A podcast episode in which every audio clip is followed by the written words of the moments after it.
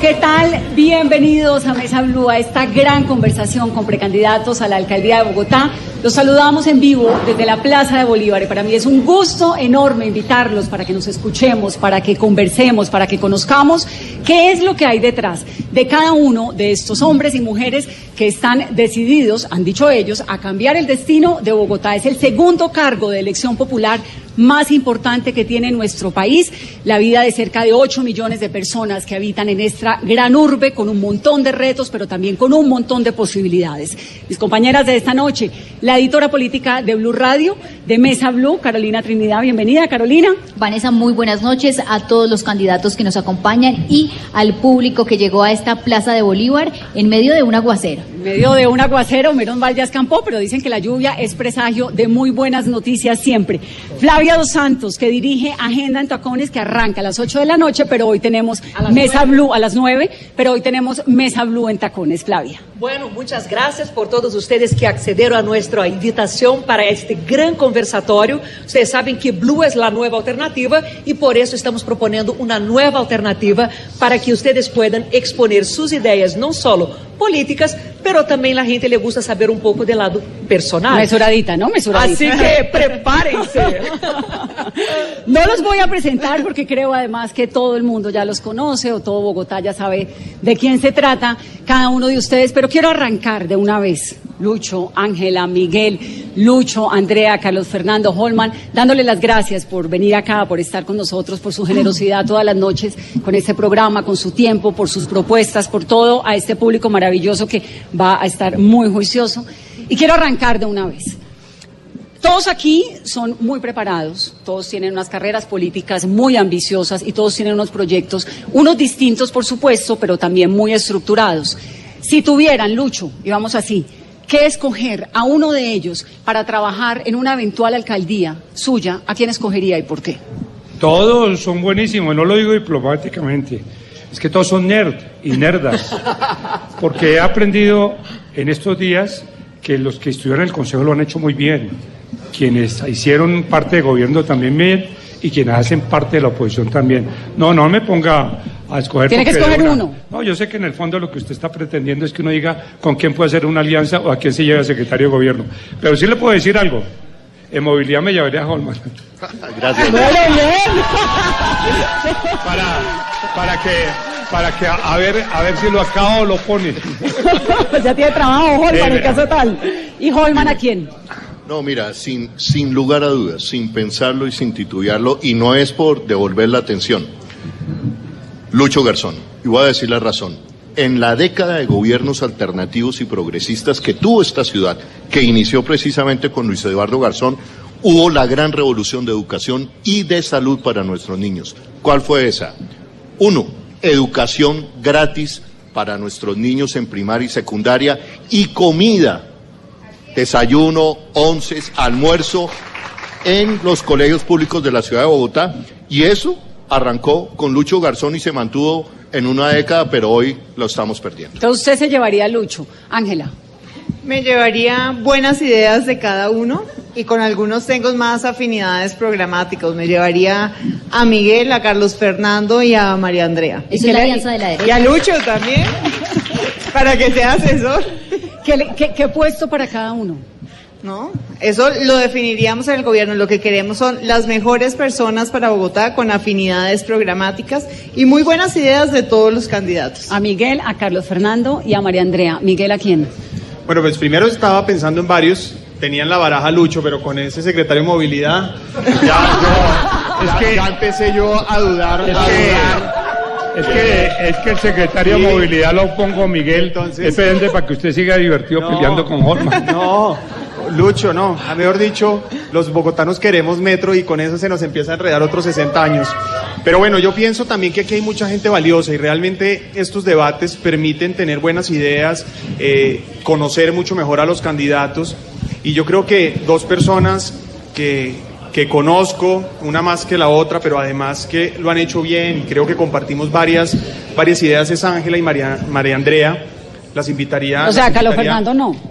No, Carlos, con Carlos Fernando también tengo, pero no me han dejado terminar, pero a Carlos Fernando también le tengo un aprecio enorme.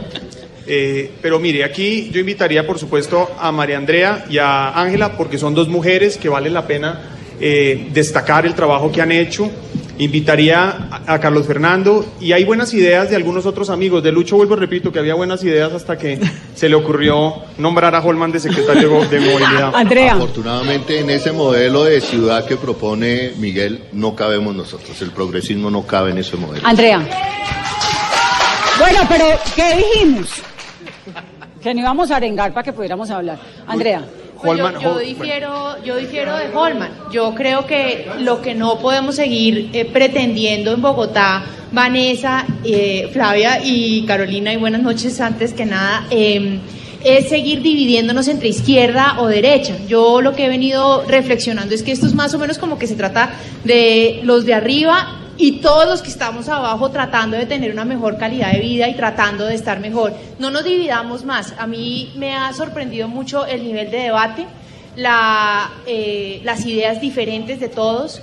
Creo que estamos, pre- y ahora le estaba diciendo a Carlos Fernando, todos estamos haciendo un ejercicio acá muy importante de presentar una entrevista de trabajo ante 7 millones y medio larguitos de bogotanos. Y en estos ejercicios de debate, de conversación, de entrevista, la gente tiene la oportunidad de conocernos. Y pues eh, es- ese es el ejercicio democrático en el que hay que venir a competir, a ponerle la cara a la ciudad para que sepan quiénes somos. ¿Y a quién claro sí. contratarían? Pues a mí me encantaría, por ejemplo, Ángela me parece que es una mujer muy estudiosa, muy seria, muy juiciosa. Me encantaría trabajar también con Carlos Fernando, me gustaría Miguel, me parece muy interesante la eh, inteligencia y la estrategia que tiene Luis Ernesto en, muchas cosas. Hay cosas que nos diferencian, pero, pero me parece chévere. Y con Lucho yo lo conozco, yo ya sé, él fue jefe de sector cuando yo trabajé en el sector trabajo y me parece que es un, un hombre al que hay que respetar su sabiduría y su conocimiento. A y a Holman no. Holman no, a Holman sí, pero a Holman le diría que se calme un poquito para que no nos divida más. Carlos Fernando. Bueno, buenas noches Vanessa, Flavia, Carolina, a todo el equipo, a los compañeros candidatos, precandidatos a la alcaldía. Bueno, yo creo que no, no se trata de ofrecer puestos. La ciudadanía no está esperando que ofrezcamos, ofrezcamos puestos. Yo creo que aquí es más bien un tema de ideas y de recoger ideas. Y coincido con lo que mencionaba María Andrea hace un rato y es que la ciudad está cansada del pleito político permanente y el ataque de unos a otros y que lo que hace el uno es perfecto y lo que hace el otro es terrible y viceversa.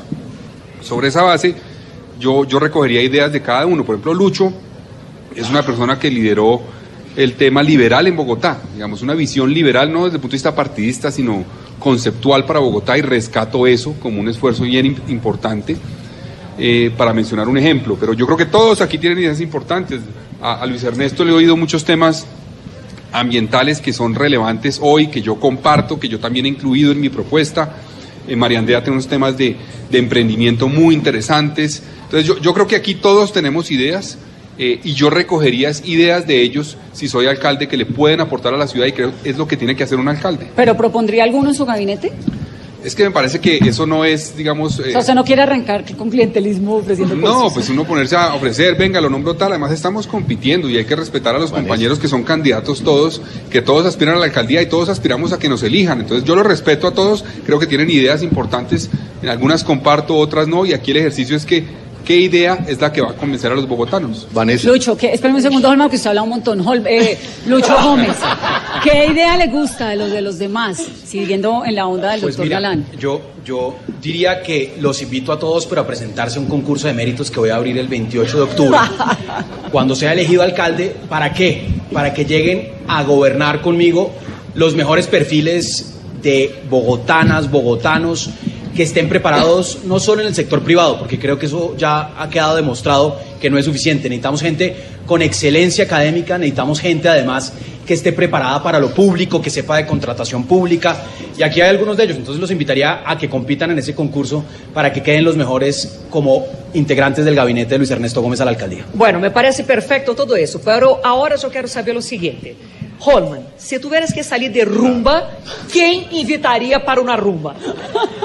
Mire, yo hace más de 10 años conozco a Lucho Garzón y nos Pero conocemos. ustedes se van a salsa. No, pero es que Tenía él es- rumba él con es- Lucho. Él ¿A es un buen promotor de rumbas, pero salía con Andrea y con y con Ángela, por supuesto. ¿Con quién no iría de rumba? De, de ese ¿Quién- grupo. ¿Con quién no iría? con Miguel, es que es muy. Es que se pone a pelear todo el tiempo. No, imagínese. Miguel, ¿con qué iría usted de rumba? Yo con ustedes tres. Ah, Pero que, que nuestro amigo Popeto no se vaya a poner bravo, porque, pero las invitaría a ustedes. A Flavia, sobre todo. A las tres, a las tres. Aunque ha dicho que no sabe bailar, ¿no? Sí, yo no sé bailar. Pero la rumba es un tema importante porque yo creo que todos nosotros en Bogotá estamos muy preocupados con el horario de la rumba. ¿Hasta qué horas es la rumba ideal en Bogotá, Miguel? Pero yo creo que la rumba puede ser tener horarios flexibles, depende de qué corresponsabilidad tengan los establecimientos, es decir, que se mitiguen los impactos negativos. En este caso, hoy tenemos una hora final de rumba que es hasta las 3 de la mañana. Durante estos años como secretario de gobierno saqué adelante un proyecto que flexibilizaba, que fue aprobado por el Consejo en el periodo anterior, donde con un sello seguro, con más requisitos, la rumba puede ir hasta las 5 de la mañana siempre y cuando cumplan estos requisitos. Entonces, todo depende, depende de la capacidad del sitio, la seguridad de los ciudadanos, que los vecinos no se alteren, pero por supuesto no- la rumba, mucho más que la rumba, no solo es un lugar de esparcimiento para los ciudadanos, sino también una oportunidad de empleo y de desarrollo económico.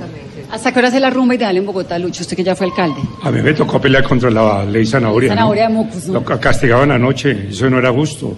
Y la legalidad fue reemplazada por la ilegalidad, porque hubo gente que terminó utilizando los espacios de prohibición para hacer cosas ilegales, paramilitares, guerrilleros, bueno, y en general gente que vivió en narcotráfico. Pero bueno, esas, eh, hay tres de la mañana, pero como dice Miguel, hay que irlos adecuando. Yo soy una persona que la noche, sostengo que la noche no hay que castigarla. Ese proyecto que presentó Ángela de 24 horas, que además no le han puesto gerente 24 horas, genera no solamente rumba, empleo. Es una... ¿Cómo es el proyecto de Ángela? Es 24 un acuerdo ya de ciudad que presentamos más de 27 concejales, Bogotá 24 horas, se tiene que implementar. Lo más importante, que exista transporte público. Con eso no, 24 horas, con eso nos ha fallado la administración porque teníamos que hacer la piloto, pero pero se va avanzando y eso es importante. ¿Por qué queremos eso, Vanessa? Porque además de la rumba, hay 300 mil personas que ya trabajan en la noche en Bogotá, que salen de sus trabajos y no tienen transporte público para hacer temas de carga y descargue, para oferta académica también 24 horas. Bogotá es una ciudad que merece ser con economía nocturna. Eso sí, asegurando seguridad, asegurando eh, todo el tema de servicios, que se hagan servicios institucionales también. Ya, ya se está haciendo el primer supercade 24 horas para que la gente pueda tener servicios institucionales a la hora que lo requiera. Pero Ángela, si Bogotá es una ciudad con los retos que tiene, una ciudad creo que es por ahí de 18 horas más o menos, porque en un momento pues se duerme la ciudad y tiene estos retos que tiene en seguridad, en violencia, en atención de salud, en un montón de cosas que pasan en Bogotá a las 5, 4, 3 de la mañana. ¿Cómo va a pretender uno una ciudad de 24 horas Bueno, con esos retos? las que ciudades que tienen economía nocturna son más seguras que las otras. Precisamente en ese acuerdo aprobamos un gerente nocturno que tiene que estar de acuerdo. La ciudad empieza a moverse, pero es que además no es que lo estemos planeando a futuro. Ya hay más de 300 mil personas trabajando en la noche. Bogotá ya de hecho es una ciudad 24 horas. Ahí es que tener todos los servicios para que a la gente que trabaja de noche le quede más fácil. Guarderías nocturnas también, que es un gran plan para madres que son trabajadoras madres que están en empresas, hay, hay empresas que tienen tres turnos en Bogotá y las madres no tienen dónde dejar sus hijos. Y empezamos hablando de rumba hoy lunes, eh, pero tenemos problemas en Bogotá y doctor Carlos Fernando Galán. ¿Qué hacer con los bares cerca a las universidades y cerca de colegios? En una eventual administración Bueno, suya, primero ¿los la- mantendría como están o se van los bares cerca a universidades y colegios? Sobre la rumba, varias cosas. Yo me ¿Usted acuerdo. hasta qué hora rumbea? Empecemos por ahí. No, que va a rumpear. Pero Lucho, ¿por qué? ¿Por qué me dice No, porque eso? usted es muy serio, hermano. Usted es muy claro. serio, hermano. Pues, digamos, la, la paternidad ha dificultado en los últimos años un poco la rumbeada, pero, pero poco a poco la recuperaremos. Además, yo, yo rumbeé bastante con un de la torre, quiero recordarlo, ¿no? yo. Ah, pero por ahí cercano, Era que quería sacarle ese secreto. La Por hermana de ella, el hermano de ella. por ejemplo. Pero hasta qué hora rumbea hoy en día, antes de ir a la pregunta seria de Carolina. No, hoy día difícil rumbear, 11. es de recolección de firmas, es la rumba en este momento, eso no hay. Pero bueno, primero en el tema de la rumba en general, yo creo que la ciudad tiene que trabajar.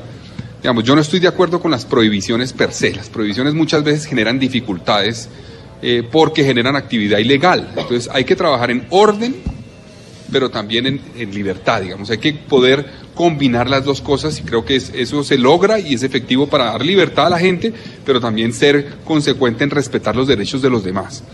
Ahora, frente a los colegios y universidades, yo sí creo que hay que establecer, y en el POT en principio está establecido, una regla de una distancia específica a los centros educativos y eso hay que preservarlo, hay que proteger los centros educativos de actividades que puedan distraer. También, Pero- también son cosas distintas, ¿no? Digamos, el colegio no es la Universidad Javeriana con el túnel y, y Sí, rumba, exacto, ¿no? O la exactamente. 51 frente a la Santo Tomás. Exactamente, pero entonces en los colegios yo creo que hay que ser claros en que debe haber una distancia específica. Eh, las universidades es un poco distinto, pero también tiene que haber orden, en ci- en cierta forma, alrededor de las universidades. Hay que permitir la rumba, pero tiene que ser cumpliendo las normas que están estipuladas en el POT para garantizar que no se afectan los derechos de los habitantes y de los estudiantes, eventualmente. Pero ¿hasta qué horas? ¿A usted le gusta la ciudad 24 horas? ¿Le gusta Sí, yo cuando fui candidato, Vanessa, a la alcaldía hace ocho años, propuse eso, una actividad 24 horas en ciertos temas.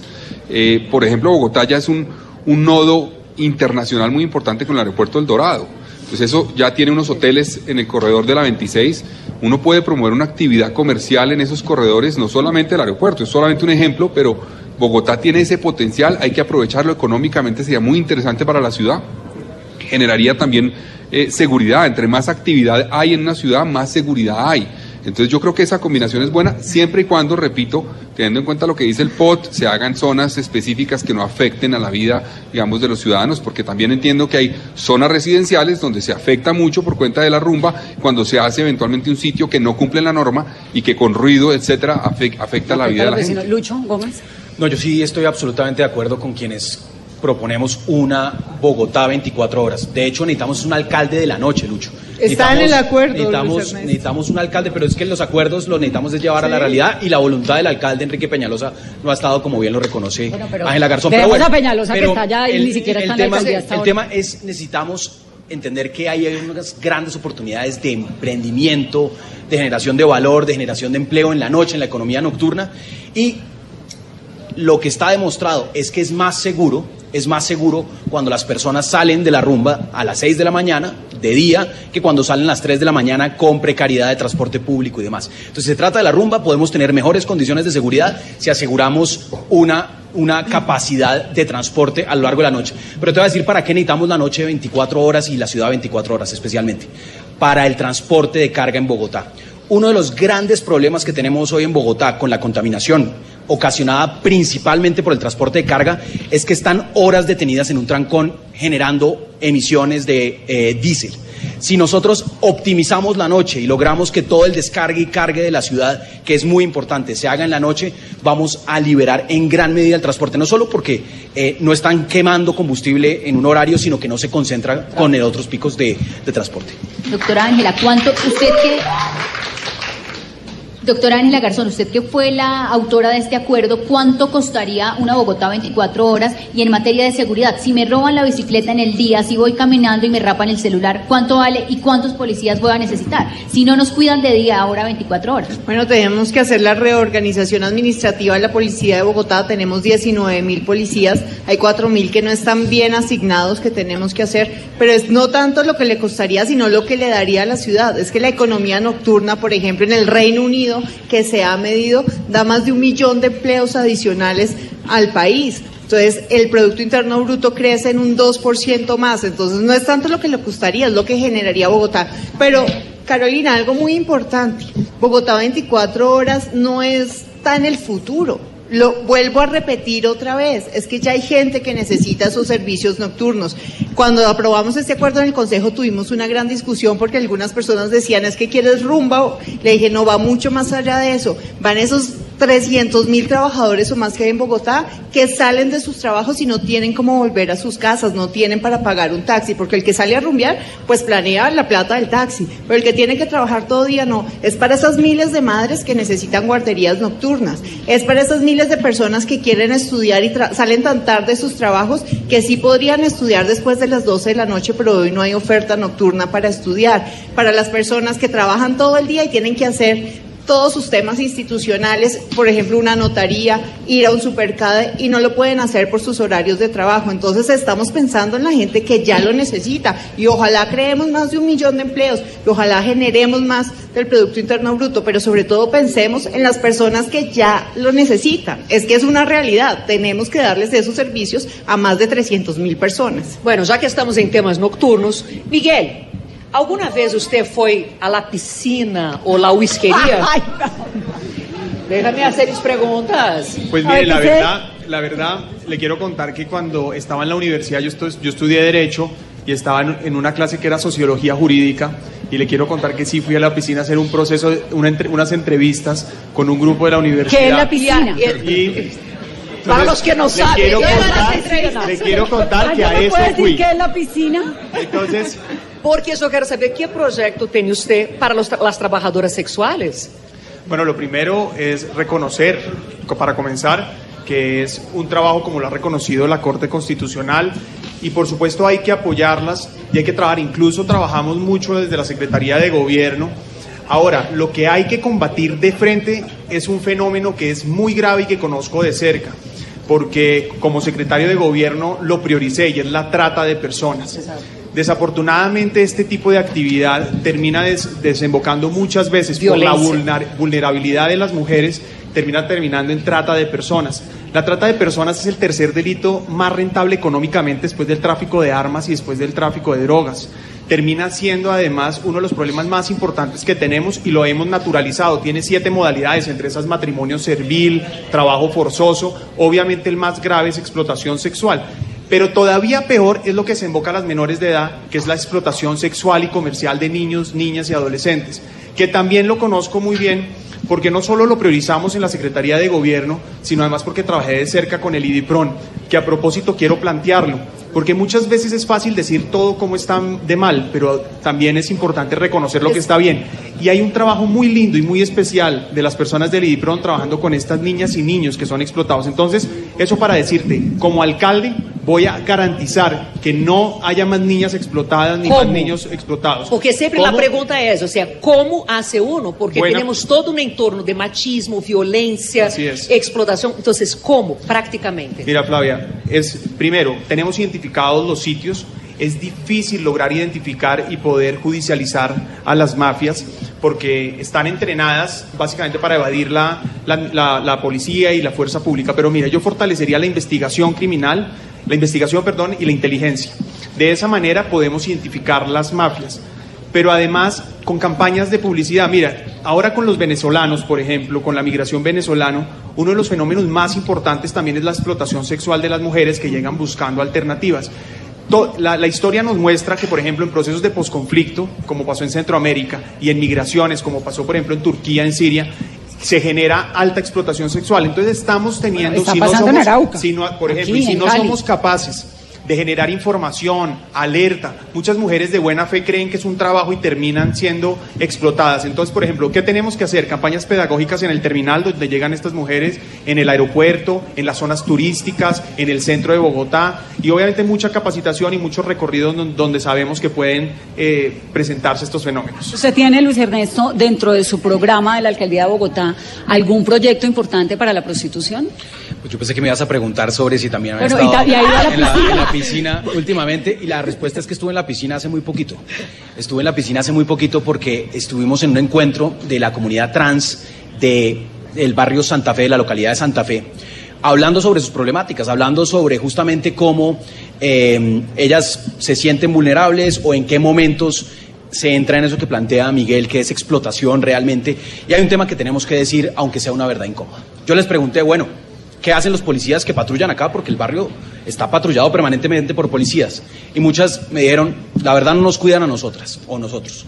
La verdad, muchas veces están es más bien administrando el negocio eh, y viendo cómo cobran peaje y demás. Entonces necesitamos policías que primero tengan claridad sobre el marco de derechos humanos, porque hay muy buenos patrulleros, hay muy buenos policías, pero de pronto entran en estigmatización, desconocen lo que ya dijo Miguel, que hay una sentencia de la Corte Constitucional que deja claro que es una forma del trabajo que debe eh, tener una regulación y reglamentación sobre la cual cuando estábamos en el Ministerio del Trabajo con Lucho eh, se hizo, se sal- salió la sentencia, pero no alcanzamos a ser quienes implementaban esa tarea que es fundamental y es reconocer que es una forma del trabajo, que la mejor forma de amparar y de proteger a una mujer trabajadora sexual, a un hombre trabajador sexual, es asegurando que tenga las mejores condiciones de salud, las mejores condiciones incluso de seguridad social y muchos de ellos que no quieren estar en esas condiciones, que tengan una oportunidad para salir adelante. Me pedían muchas... las zonas de la ciudad. Claro, me decían muchas, hay, me hay decían- unos, hay unos sitios que están completamente lumpenizados y donde se ejerce la prostitución de una forma muy degradada. O sea, yo, yo sí quisiera, y en eso eh, estoy con Flavia, como que fortalecer dentro de los planes de gobierno. Todos queremos una ciudad distinta, bueno, que le dignifiquemos el trabajo, porque también es un trabajo. Una, una chica, una chica trans, eh, Discovery se llama ella, me dijo, miren, yo la verdad tengo una, digamos, soy muy histriónica, me encanta eh, vestirme así y aunque no quisiera hoy trabajar más en esto, lo que quisiera es sueño con tener un restaurante donde podamos hacer esto y en estas características. Y yo creo que una ciudad como Bogotá tiene realmente un potencial enorme para una economía de lo diverso, una economía de esa multiculturalidad y de esa diversidad también en lo sexual. Doctor Holman Morris, sobre el mismo tema. Bueno, yo creo que aquí eh, podemos tratar este tema incluyéndolo en la discusión de la Bogotá 24 horas, que no me lo han preguntado, pero yo lo veo que también el tema de derechos de la mujer trabajadora sexual está ligada, primero, a perseguir las bandas de trata de blancas. Pero nosotros en la Bogotá Humana tuvimos una experiencia muy bonita y, y tengo que decirlo con mucho dolor. Es la siguiente. Lo primero, Vanessa, que pedía la trabajadora sexual, pedía un jardín nocturno para dejar a sus niños y sus niñas. La niña o el niño de una trabajadora sexual que no tiene un jardín nocturno corre el riesgo también de entrar a la cadena de trata de mujeres eh, por estas bandas que hoy hay muchas en la ciudad de Bogotá. Y mira cómo son las contradicciones, eh, Ángela. Las contradicciones son que por un lado proponen una Bogotá 24 horas, pero la administración de Enrique Peñalosa cerró todos los jardines nocturnos que habíamos dejado. Eso es expulsar a más niñas, a más niños, a la prostitución. La Bogotá 24 horas, y, y Vanessa en algo tenía razón. Mire, lo que más propende la Bogotá 24 horas, y estoy de acuerdo en que propende por el crecimiento del Producto Interno Bruto de Bogotá, pero también, si tú no generas esa Bogotá 24 horas, lo que más daño le hace a la ciudad de Bogotá entre las 3 y las 6 de la mañana es la rumba clandestina. Tú vas a tener esos policías que tú estás pidiendo, Carolina, esos policías que tú estás pidiendo, los vas a tener multiplicándose, sirviendo o persiguiendo atracos en esas horas. Si tú legalizas... Bogotá está preparada para hacer una Si ciudad tú 24 horas. legalizas la rumba, tú vas a tener más oportunidades de control. Ahí vas a controlar las redes de tratas de blanca. Pero la Bogotá 24 horas no es solamente, quitémonos del imaginario solamente la rumba o la fiesta. Yo me sueño esa Bogotá 24 horas como el Gran Buenos Aires. Teatros, cines, librerías, bibliotecas y también con un enfoque de crecimiento económico. Pero, en, en- Buenos. Aires, la rumba buena de Pachá arranca a las 4 de la mañana y se acaba a las 12 del día. Pero una, las 4 de la mañana, tienen una cultura nocturna. Claro. Tienen una cultura nocturna, empiezan a comer o a cenar a las 10 de la noche. Entre las 4 de la en mañana- Bogotá se rumbea hasta las 6 de la mañana. Sí, lo que acuerdo. no queremos es que se rumbee en sitios clandestinos, lo que se conoce vulgarmente como en amaneceros. En el amanecedero está la burundanga.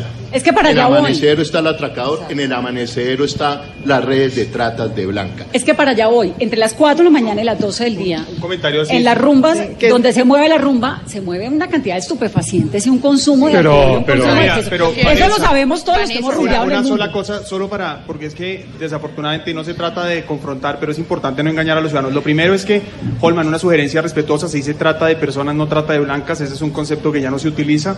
Segundo, no se cerraron los jardines, se cambiaron por centros a mar. Y tercero, eh, los amanecederos que no le gustan a Holman por un decreto de esta administración y yo como secretario los sacamos para Vanessa. acabarlos de tajo. Bueno, Yo- un segundo que yo quiero entrar en el tema de las drogas, porque Pero, me, están llevando allá no con la conversación de la, conversado rumba. de la 24 horas ni sobre este tema. De- Déjame ver. ¿quieres hablar de las Sí, drogas quiero o de las de 24 horas? Quiero hablar, no, quiero hablar de un tema importante sobre el tema de lo de la, eh, las mujeres que, eh, las trabajadoras sexuales, y es que además de reconocer todos sus derechos, tenemos que a trabajar en dos vías importantes. Una es el cambio del lenguaje y de la eh, y de ese machismo que todavía Sí. es extremadamente soterrado e hipócrita. Y a las mujeres que ejercen esta labor tenemos que darle más oportunidades de trabajo. Nosotros no solamente tenemos que judicializar, perseguir, poner más policía, necesitamos urgentemente crear más oportunidades para que ellas puedan tomar la opción de salir de allí.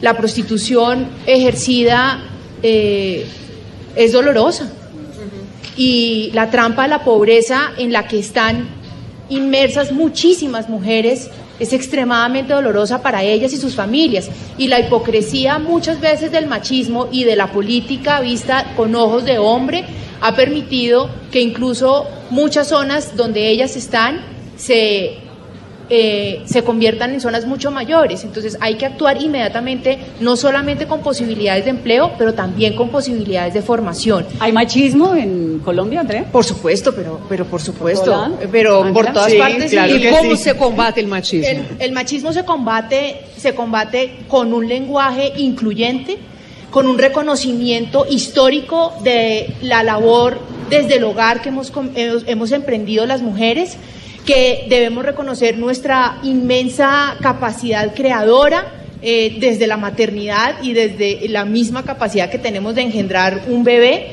y no minimizando ni permitiendo nunca que subestimen nuestra capacidad profesional, nuestra capacidad, nuestra inteligencia y nuestra voz, porque lo que ha ocurrido en esta democracia, y eso pasó hace en la Revolución Francesa, a todas las mujeres las trajeron en la plena Revolución Francesa a aplaudir la declaración de los derechos del hombre y del ciudadano, pero cuando lo hicieron la declaración les dijeron, bueno, gracias. Aquí sí A podemos la- aplaudir todo. a la... Váyanse para la cocina. Pero Flavia, te voy a decir una cosa. En campañas políticas y en la política como tal, las mujeres son súper bienvenidas, pero ya no para mover silla RIMAX ni para repartir volantes. Hoy en día las mujeres tenemos que permanecer en la política para dar nuestra visión del mundo, que es completamente distinta. Me tengo pero sí que ir a una pausa de comercial. Me quedan un montón de preguntas. Vamos Sí. a volver en breve. Numeral, Vanessa, pregúntele a. Y nos dicen a quién quieren que le preguntemos qué. Numeral, agenda en tacones. Mesa Blue en tacones. en breve. Mesa Blue en tacones. De la noche estamos en esta conversación, en esta entrevista, mega entrevista con candidatos a la alcaldía de Bogotá. Son las 8 y 35 y bueno, muchas preguntas. Nos habíamos quedado, eh, Flavia Carolina, yo sí me quedé con el interrogante de los estupefacientes y yo la verdad es que como todos son candidatos pues jóvenes en una ciudad que tiene un montón de retos, yo sí quisiera saber cuál es la posición de ustedes, Pero- de todos rápidamente. Sí, pero yo me gustaría preguntar a Ángela, ¿usted ya fumó marihuana? No. ¿Nunca? No. ¿Por qué? De los candidatos No me aquí. interesa, no me gusta más fumar ni cigarrillo, nada, nunca he fumado ni nadie en mi familia fuma. ¿Cuál es, la, cuál es la, la opinión en general? Quisiera preguntárselos a todos sobre este reto que tiene pues, la juventud, porque la verdad es que estamos viendo una sociedad donde cada vez hay más Drogas distintas, drogas y- sintéticas. Y es un hecho. Exacto. Lucho, persona.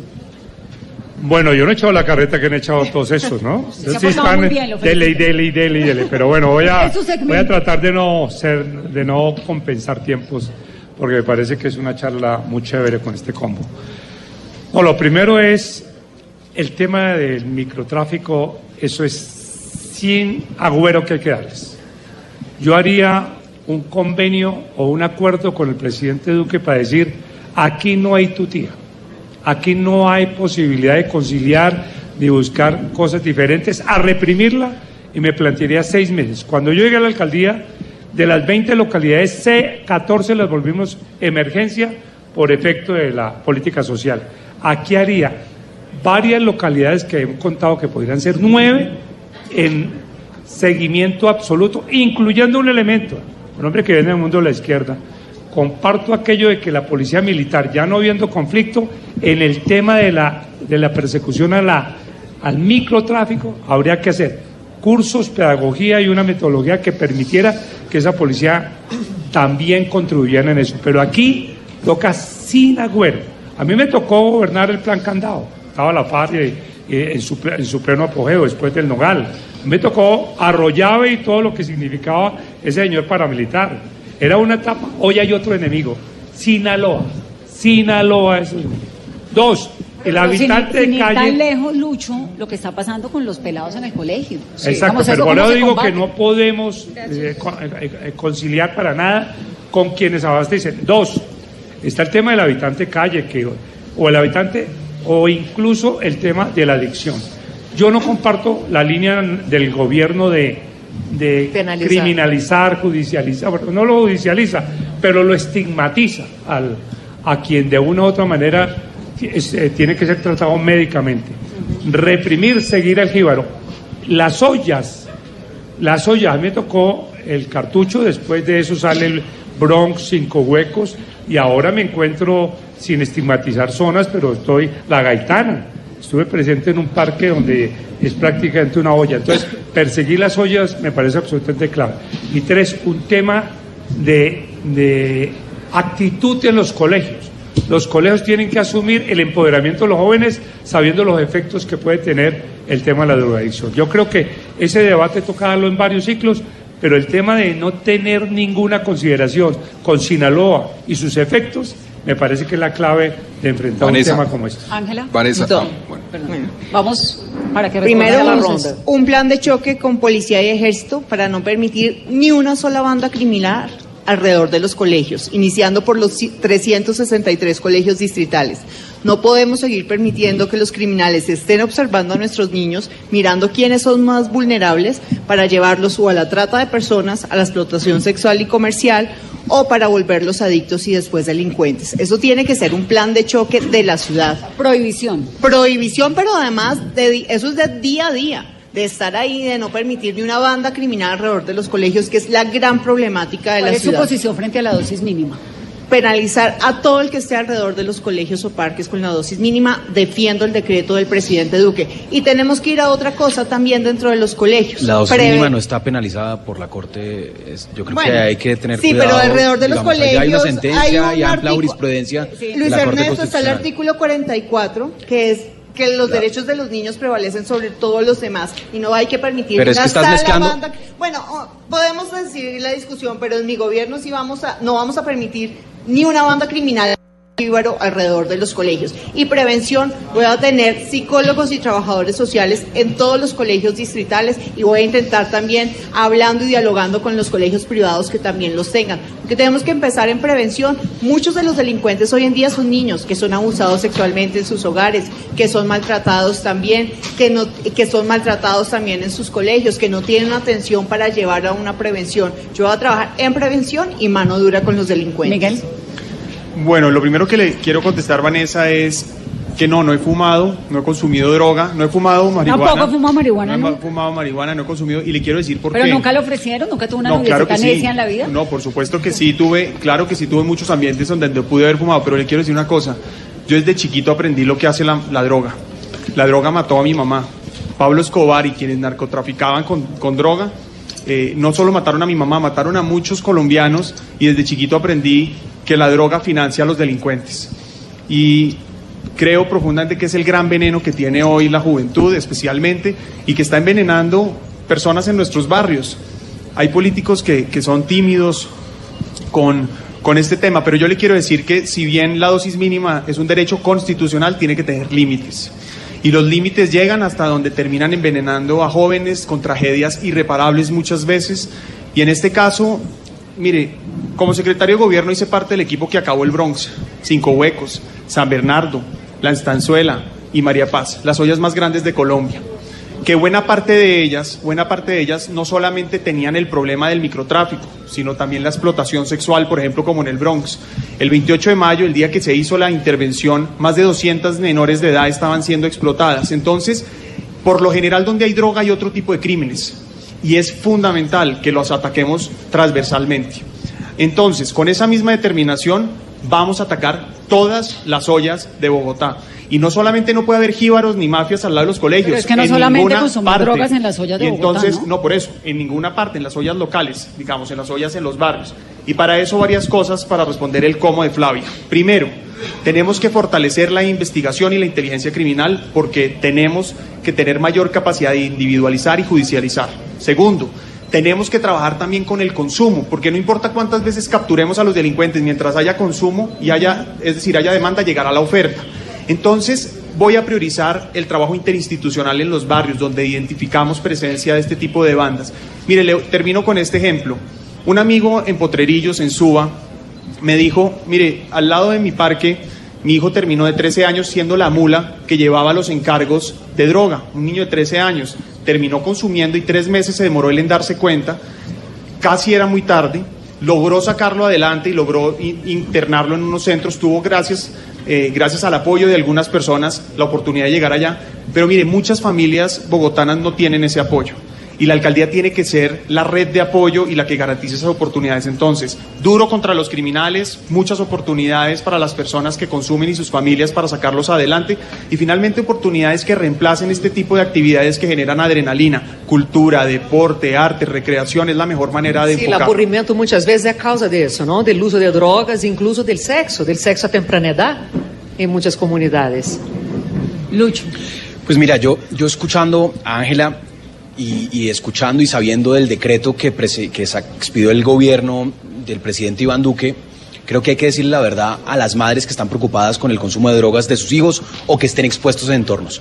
Si queremos realmente resolver el problema, no necesitamos una política pública populista que tranquilice a la tribuna, sino que realmente resuelva los problemas. Si nosotros penalizamos la dosis mínima, como estamos planteando y como escuchamos acá en este debate, lo que estamos haciendo es ir al eslabón más débil de la cadena hay de pronto un chico que está probando la droga o que está ya en un proceso de adicción y ¿qué hacemos? Lo convertimos en un jíbaro, lo judicializamos, llenamos las cárceles con pelados que están consumiendo drogas o lo abordamos desde un enfoque de salud pública. Entendemos que ahí hay un problema de salud, no hay un problema de criminalidad. Es un joven que está consumiendo y que de pronto tiene un consumo abusivo y eso va a generar problemas para él y su familia. Distinguir entre el consumidor, y por eso la Corte Constitucional ya se pronunció, y distinguir entre el bandido, el narcotraficante, el que menciona, el que menciona, el que menciona a Lucho, cartel de Silanova, o el que, eh, el que fue responsable del asesinato de la mamá de Miguel, esos son los que tenemos que combatir. Eso es lo que, pero si nosotros tratamos de hacer política pública simplemente para dejar tranquilas a las mamás diciendo vamos a acabar con los jíbaros y estamos mezclando las cosas, no vamos a solucionar el problema. Hoy hay un problema real de consumo adictivo en Bogotá y no lo vamos a resolver simplemente persiguiéndolos con policías. ¿Qué se necesita? Se necesita un proceso de rehabilitación y de recuperación fisiológica. Eso es un tema de salud pública. Cuando nosotros abordamos el tema del consumo sin tabúes y sin misterios, empezamos realmente a resolver el problema. ¿Con qué? Pues con procesos médicos acompañados por equipos preparados desde el enfoque psicológico, fisiológico, para que la persona salga de la adicción. Y con esto vamos, obviamente, y ahí coincido con la, con la idea de Miguel, es la mejor alternativa al consumo de drogas es el deporte, es otro tipo de actividades lúdicas, creativas, que den oportunidades y que no sea Una cuestión de distraerse. distinta. Y por supuesto, no queremos, eh, Ángela, droga en los colegios. Nadie, nadie. Yo tengo dos niños pequeños y lo último que quisiera es que le ofrezcan drogas. Pero si queremos realmente soluciones, tenemos que abordar el problema como es. Y es entendiendo que hay que combatir a los verdaderos criminales o a los delincuentes y a los jóvenes hay que brindarles oportunidades desde un enfoque de salud pública y mitigación de riesgo. ¿Puedo decir algo? Luis Ernesto, tal vez tus hijos están en unos colegios privilegiados. No, no han entrado al Pero colegio, Ángela, no han entrado al colegio siquiera. entrar, seguramente no estarán en un colegio distrital. O si ¿Por qué no? col- Bueno, me imagino que no debe estar en un colegio distrital, pero sí es muy No te- importante que lo que están sufriendo las madres en esta ciudad es que son los delincuentes, no son muchachos. Pero realmente droga, el son tema- los delincuentes. Entonces, para ti, todas las personas que tienen una dosis mínima son, son criminales. Son jíbaros criminales que hay que penalizar. Yo, yo, Ole, ole, ole, ole, ole. yo pido una muestra antidoping. Sí, una prueba antidoping, de acuerdo. Hablando mucho.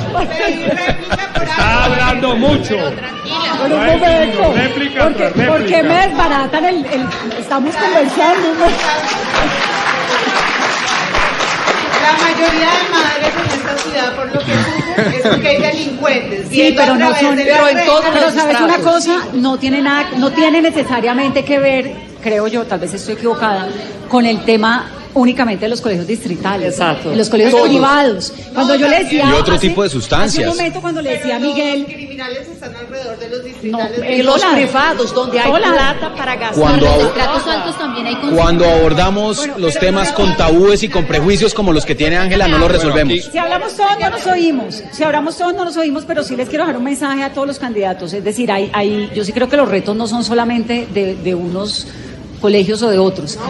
En la clase 6 de Bogotá se consumen más estupefacientes que en cualquier lado. Es decir, Pero eso Vanessa, se ve aquí lo importante es los crímenes, no porque es una denuncia que hacen las mamás. Bueno, pero- tú puedes hacer la pregunta a Vanessa, pedimos madres. moción de orden Pero aquí. un momento. No nos han dejado hablar. Que hable María Andrea, que hable Carlos Fernando. Aquí tenemos visiones diferentes. bandas criminales. Sí, tenemos que asegurarle a las mamás que esas bandas no van Pero a estar mira- siguiendo alrededor. De acuerdo, sigamos, Pero- Andrea, pero, sí, pero bueno, como para que sigamos, sigamos en la, nos la relajemos un poquito. Yo quiero- porque- un momento, antes de eso, ¿por qué no nos muestra sus tacones? Que se puso unos tacones muy bonitos. Muy lindos para los el tacones evento. Andrea. Y así nos distensionamos todos.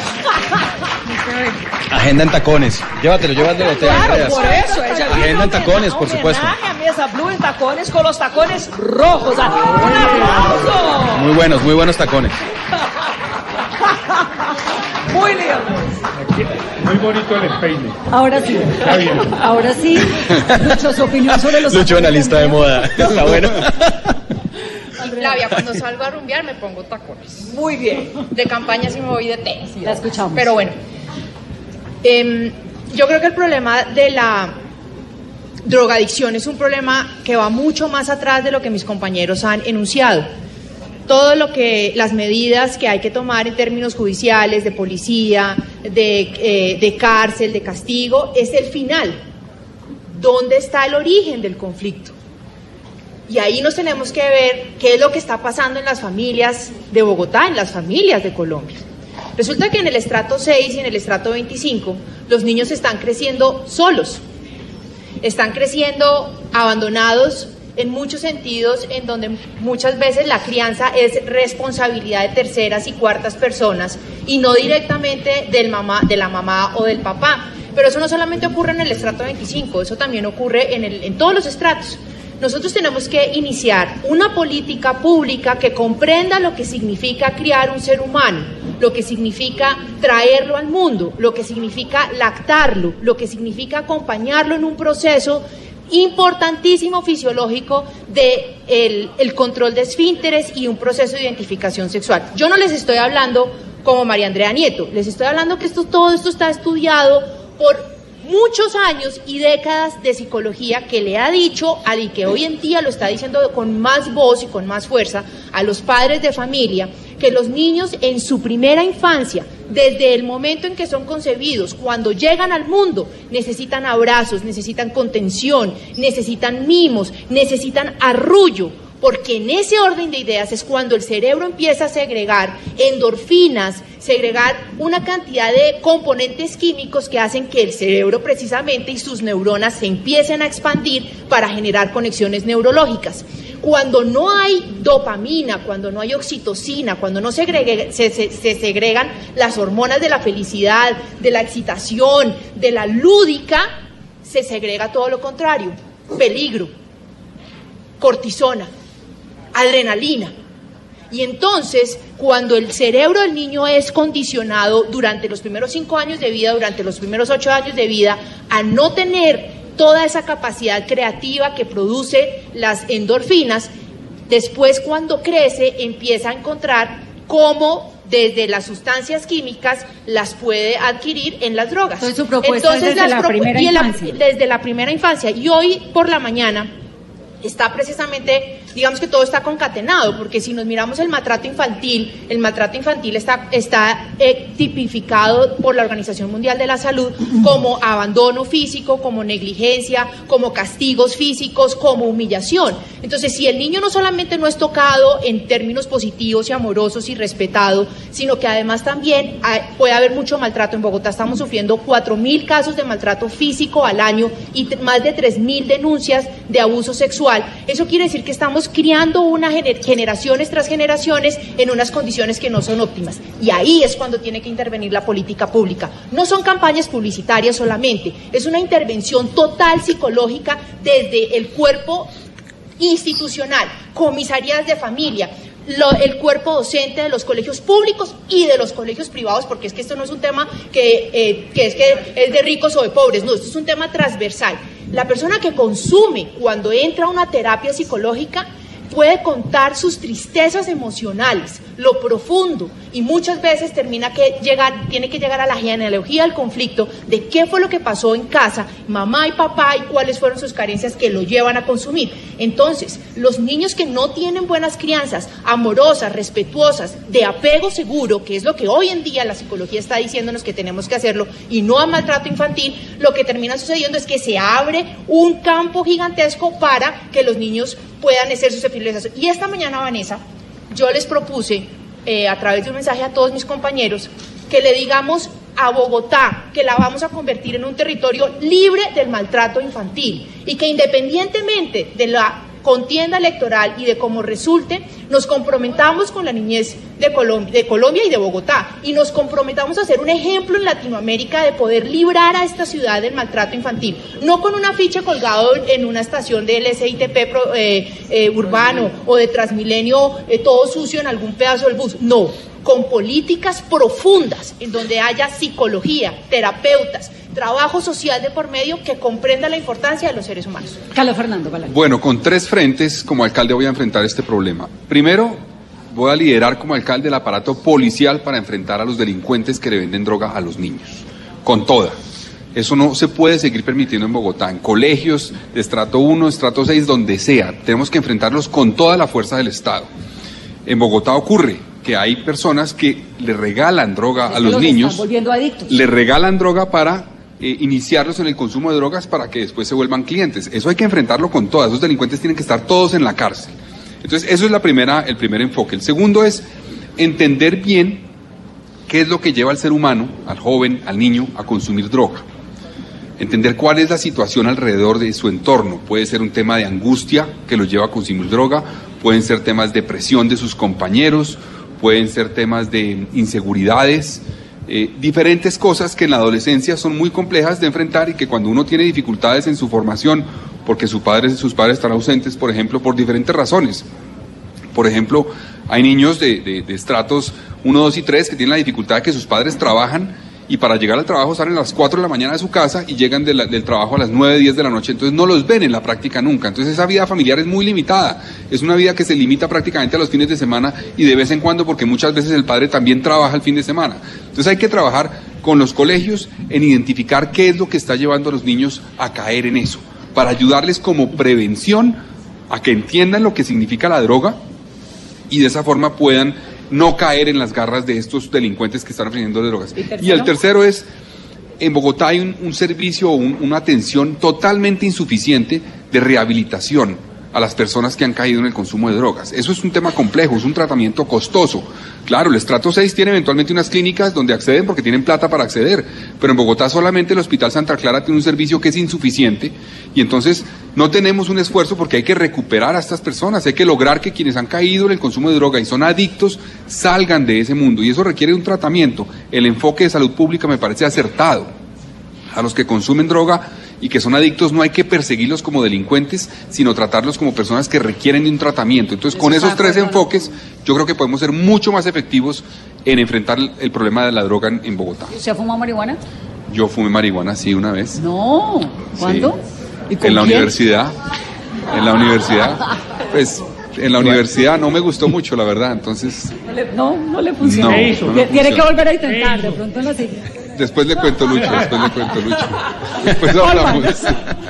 Bueno, bueno, Vanessa y amigos. En esto sí que se hace populismo barato. En este tema. Fíjese usted, las cárceles, los CAIs, aquí en la ciudad de Bogotá, están llenos de consumidores. El eslabón más pequeño de la cadena. Mientras que yo llevo cuatro años, Vanessa, desde el Consejo de la Ciudad de Bogotá, diciendo algo que ya dijeron los analistas, pidiéndole a esta administración dónde están los carteles de los grandes capos del narcotráfico en la ciudad de Bogotá. Díganme uno. Un solo capo. No estoy hablando de los ganchos de los barrios, pero en el entretanto, en el entretanto, los ganchos, es decir, los grandes capos. Es decir, Bogotá tiene la autopista del sur, tiene la autopista norte por donde entra la gran cantidad de alijos de droga a esta ciudad. cuántos decomisos de drogas hay en la ciudad de Bogotá de toneladas. No aparecen. No aparecen. Entonces el problema es bien complejo. Ahora bien, ¿qué es lo que nosotros hemos venido diciendo y fue parte de la experiencia de la Bogotá humana? Pero es muy popular decir, hay que perseguir. Claro que hay que perseguirlos y no creo que ninguno de los que estamos aquí diga que no hay que combatir el microtráfico. Pues claro que hay que combatirlo. Pero en cuatro años, ¿por qué no aparecen los grandes carteles de drogas que manejan la ciudad de Bogotá? Dos, obvio, para mí, para mi enfoque, es el tema de política pública. El consumidor no es un delincuente. Y hay muchas mamás también, Ángela, hoy llorando, siendo víctimas de la extorsión de un policía en el barrio porque detuvo a su hijo consumiendo marihuana. Y resulta que esa política represiva dirigida al consumidor cambia el policía por el terapeuta. Entonces termina siendo el policía con bolillo, el terapeuta, el que va a sacar a nuestros jóvenes, a nuestros niños del consumo de drogas. El tema es, como ya lo dijo Carlos Fernando y lo dijo y lo dijeron antes, eh, el tema es de política, de política pública. Pero una política pública tiene que ir ligada, sumada a una gran concepción de políticas sociales en la ciudad de Bogotá.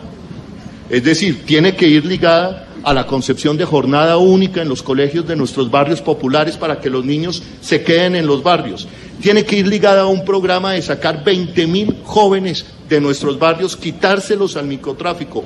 ¿Cómo se los quitamos? Ya lo hicimos. Tú tienes jóvenes que están al borde de entrar a la delincuencia y tienes jóvenes que están en la delincuencia. Si tú haces un programa como ya lo hicimos, les propusimos Tres días estudias, tres días trabajas, pero les pagamos. Al final de la jornada, después de dos años de formación, tienes jóvenes que los hemos quitado al microtráfico, que se los hemos quitado a las bandas del microtráfico y tienes jóvenes formados.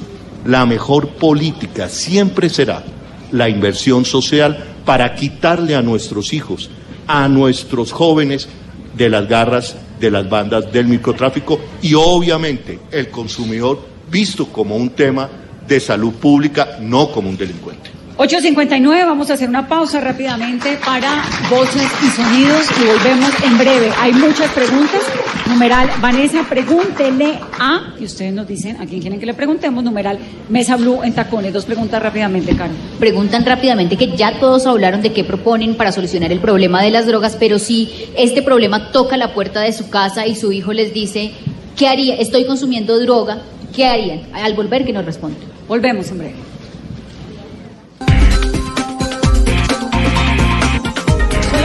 8 minutos de la noche. Tienen ustedes en pantalla, quienes nos están siguiendo a través de nuestras cuentas de Facebook Live, del espectador de Blue Radio y de Caracol Televisión, una panorámica preciosa de la Plaza de Bolívar que en este momento nos recibe con esta conversación.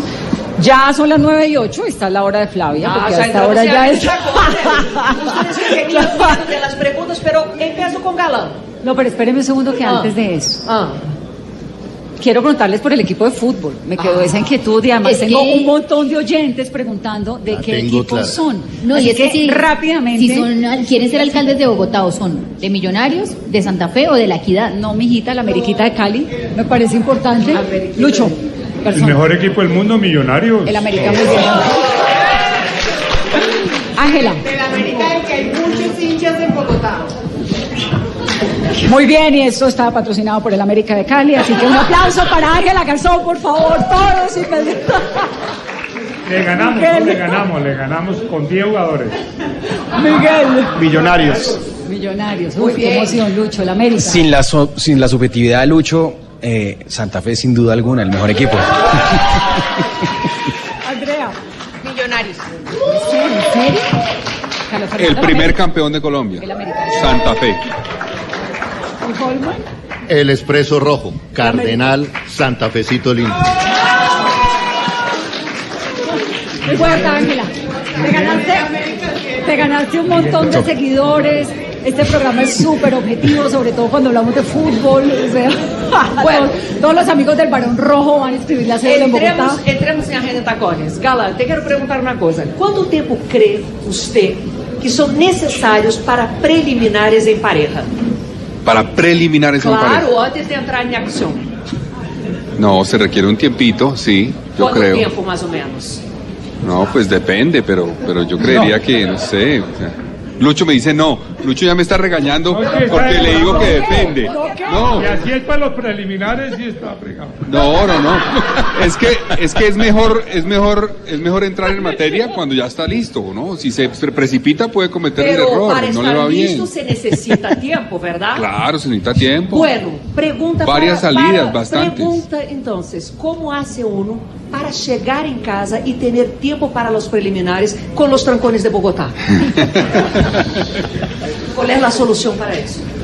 Pues el- hay que aprovechar cada momento que se tenga, digámoslo así. Hay que ver cuándo. dos horas de Transmilenio para llegar uno en la casa Por eso, entonces hay que ver también en diferentes horarios, hay que, digamos, como Bogotá necesita, por ejemplo, un plan de mitigación del tráfico, eso, eso lleva a que uno pueda eventualmente buscar a veces por la mañana, a veces por la noche, a veces a la hora del almuerzo, a veces por la tarde, hay que combinar, hay que ver cuándo se puede. Yo le contesto. Flavia, yo le contesto. Yo creo que ahí Carlos Fernando desestima el oído, que es un buen estimulador. Usted en un trancón tiene el WhatsApp y tiene el teléfono. Va haciendo el preámbulo para la Pero yo me duermo después de tres horas. Uy, no le fue bien a Holman, no le fue bien a Holman con la estrategia de seducción. Cuidado, cuidado con el Esa celular, estrategia de seducción. celular, pero venga, Un- celular pero, caliente. hay, hay diferentes horarios, en la mañana, tempranito, en la hora del almuerzo. Uno toca, puede. uno toca salir de la casa a las momento, 5 de la mañana. Carolina tiene la pregunta, creo, más, más puntual. Para que puedan llegar a tiempo a los preliminares, entonces volver al pico y placa todo el día, pico y placa para motos.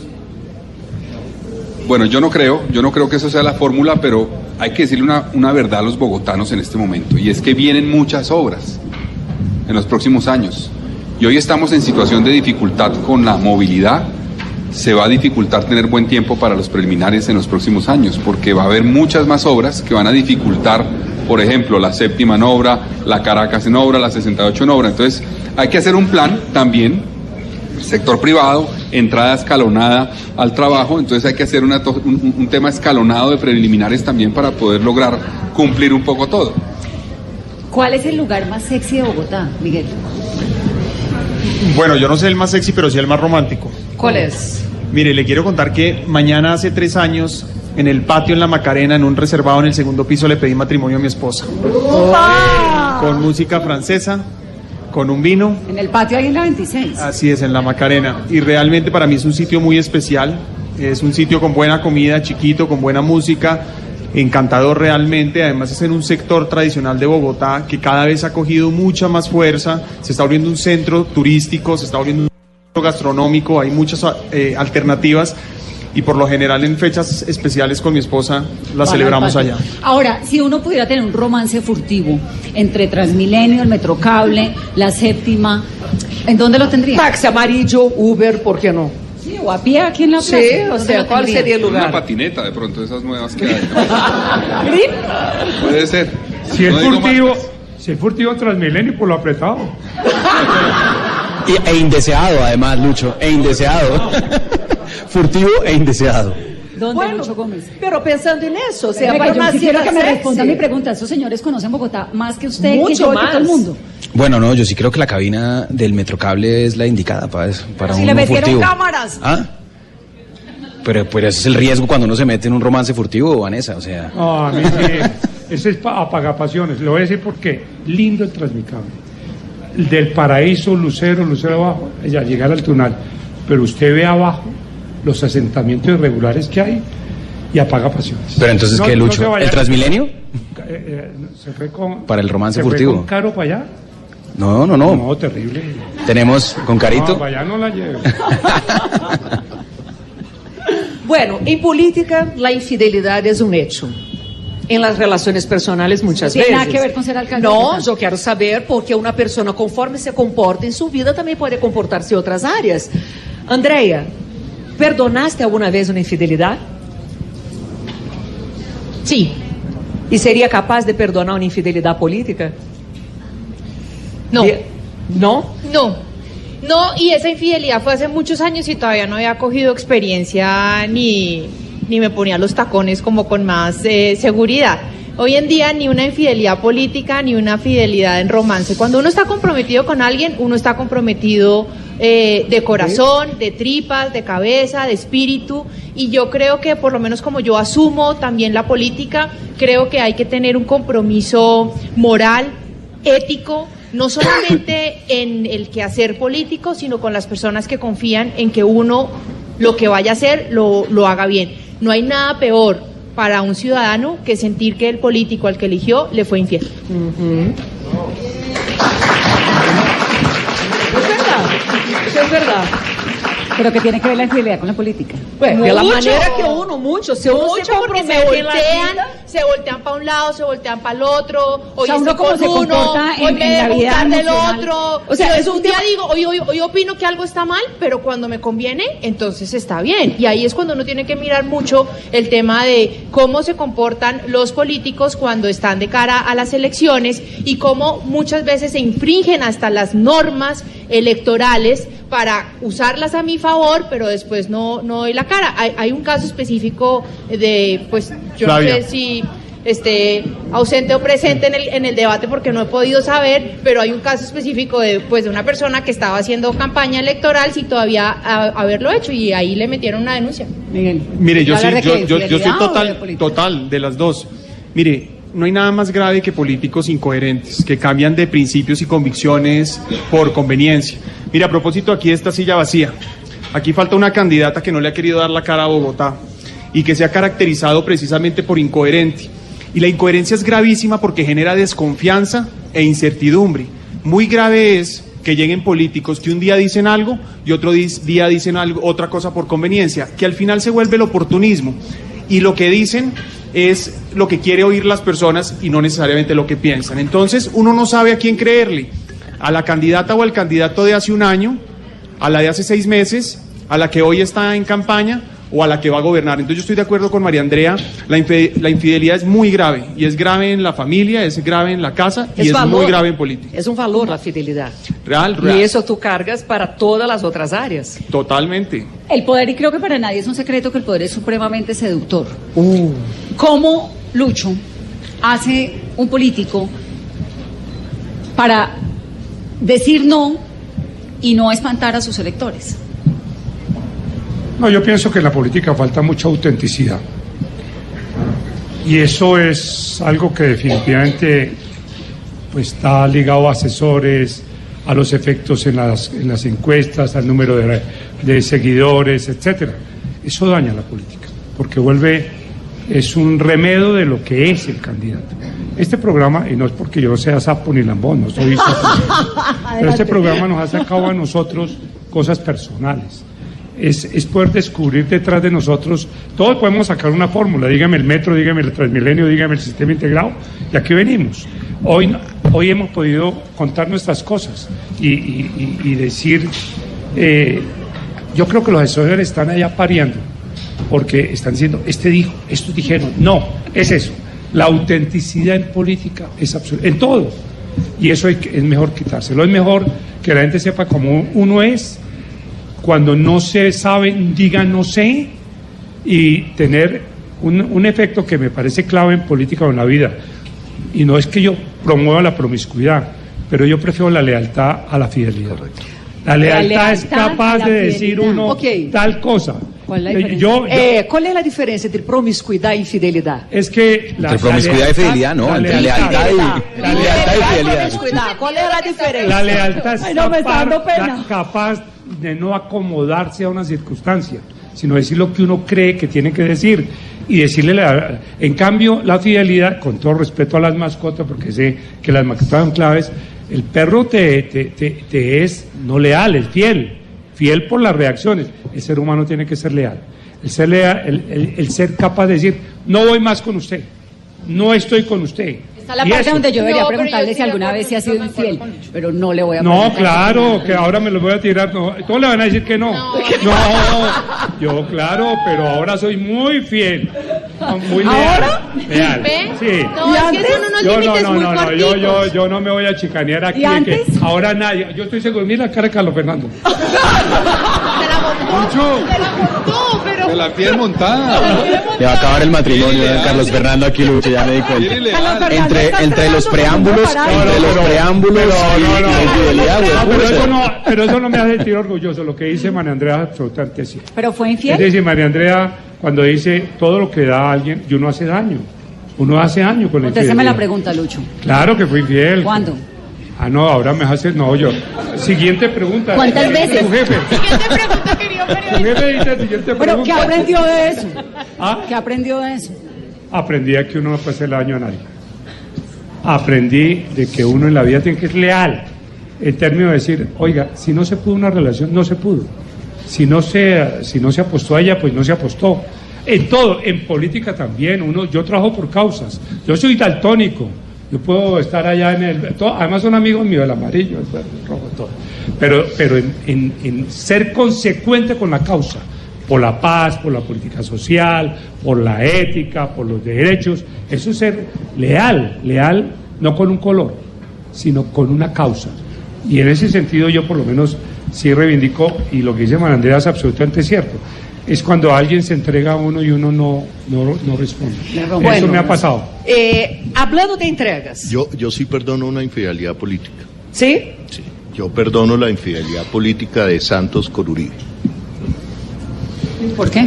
Le apostó a la paz, O la de Petro con usted. Pero se la le robaron. apostó la... No, yo no... Empezó la cosa, empezó la. Eso va a ponerle un poquito de picante aquí a tacones. No, ¿sabes? Pero, pero ha sido ¿Sabes? infiel, Holman. Vamos, ¿Sabes? de cosas No, realmente. digamos... ¿Quieres que te preste mis tacones, eh, Creo que... Miguel? Por creo favor, que- por favor, creo por que- favor. ¿Cómo que no? Creo Ah, que la, favor, creo que la infidelidad, la infidelidad política más importante para bien de este país fue la del presidente Santos con el expresidente Uribe. Gracias a eso tenemos una paz que nos ha ganado, digamos, en vida, que ha, digamos, ha calmado ese odio entre los colombianos. Esa infidelidad política me parece importante y rescatable que si Gustavo Petro ha sido infiel conmigo, ha sido mi amigo, lo reivindico y reivindico que ha sido el político más interesante de las últimas dos décadas en este país. Bueno, digamos, no, no se desordenen, ¿no? Já que entramos em matéria, então eu vou fazer uma pergunta a Roma. E vai ser a Luiz Ernesto, pero vai a Ro- Holman. De la maneira que a fidelidade é um valor e como uno se compromete em uma relação, se compromete também em suas posições políticas e eleitores, como uno é em la cama, lo é em la vida.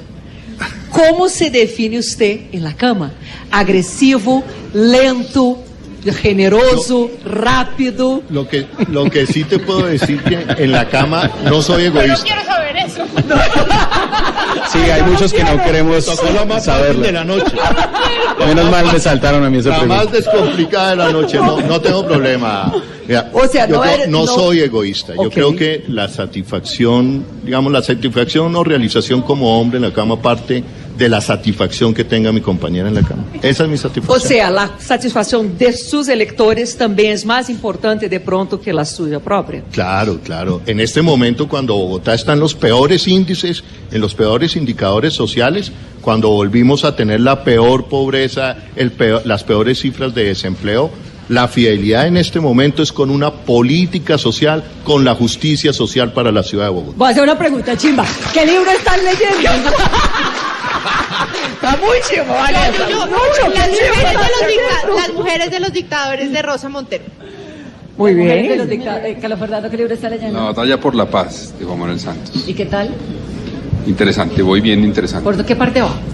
No, arrancando. Lo compré en la Feria del Libro la semana pasada. Prólogo. Sí, pero es muy interesante porque cuenta la historia no solamente del- de este acuerdo de paz, obviamente, sino de cómo él luchó por la paz Ahí sale su papá. desde hace muchos años, exactamente. Por cierto.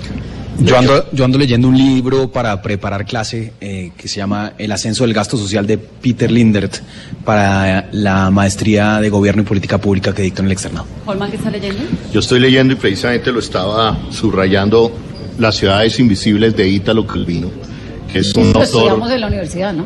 Eh, Estudiamos cinco propuestas para el próximo milenio. Pero Ítalo Calvino tiene en este libro, digamos, le dedica poemas de amor a las ciudades invisibles, a las ciudades que lamentablemente la década anterior de ciudades en el mundo no tenían en cuenta el cambio climático. un poema de amor hoy a una ciudad, es decir, organizarla en torno a combatir el cambio climático. Miguel, ¿qué está leyendo? Mira, antes de decirte que estoy leyendo yo, es que a propósito ¿Quiere de cómo... No, yo sí quiero... No, pero sí voy a hablar de la autenticidad. Oye, Flavia, y la única pregunta fue para Y- mí cómo son en la cama. Y- ¿No preguntar a los demás? Mire, No, Flavia... Vanessa ya pregunta. Pero que Miguel quiere responder lo mismo. No, no, no, yo le, yo le voy a hablar, ahora que hablamos de valores, ¿no? La fidelidad, por ejemplo, también hay que hablar de la sinceridad, la lealtad, la decía eh, Lucho. Yo sí tengo que decir, no es posible que hace menos de una semana se acaba de conocer el índice de pobreza multidimensional. Bogotá está en la cifra más baja históricamente en este índice y Holman dice mentiras y engaña de esa manera a los ciudadanos. Yo le respondo Entonces, ahorita. Perdón. Yo le entonces- respondo porque yo entonces, sabía que perdón, usted iba a salir con eso. Perdón, perdón. Sí, tranquilo, que es. Entonces, eso pues para plantearlo. Entonces, no solamente la fidelidad, Flavia, ser sincero y auténtico siempre da ganancias en una relación. Pero hablando de libros, estoy leyendo, Oye, perdón, ya su estoy índice, hay un terminando. artículo hoy en El Espectador, y ahí se me cabe la cuña divina, contando precisamente eso, la reducción del índice de pobreza Bueno, claro. en Colombia, que lo trae también el tiempo. Bueno, qué bueno que lo digas tú porque desafortunadamente hay unos que prefieren engañar. Pero mira, yo les quiero yo les quiero plantear lo siguiente y es el libro que el libro que estoy leyendo es un libro que estoy terminando y además recomiendo. Y es la historia de, de un perdón. Porque es que hablar de perdón es muy fácil, pero aplicarlo y es decir, predicarlo es muy fácil, aplicarlo es muy difícil y más en una sociedad que está polarizada, donde hay confrontación, donde tenemos mucho todavía que aprender. Pero el- la historia es precisamente de mi hermana. Escribió desde el fondo del mar, es un libro que cuenta... ¿Lo leíste? Sí. Bueno, me, me encanta y realmente es una historia que además para mí es un libro muy especial porque yo no tuve la oportunidad de conocer a mi mamá. Cuando yo tenía cinco años la mataron. Y realmente la manera en la que la he conocido paradójicamente es así, porque ella cuenta desde cómo fue una cita, sacarse las cordales, es decir, lo, lo que es tener mamá.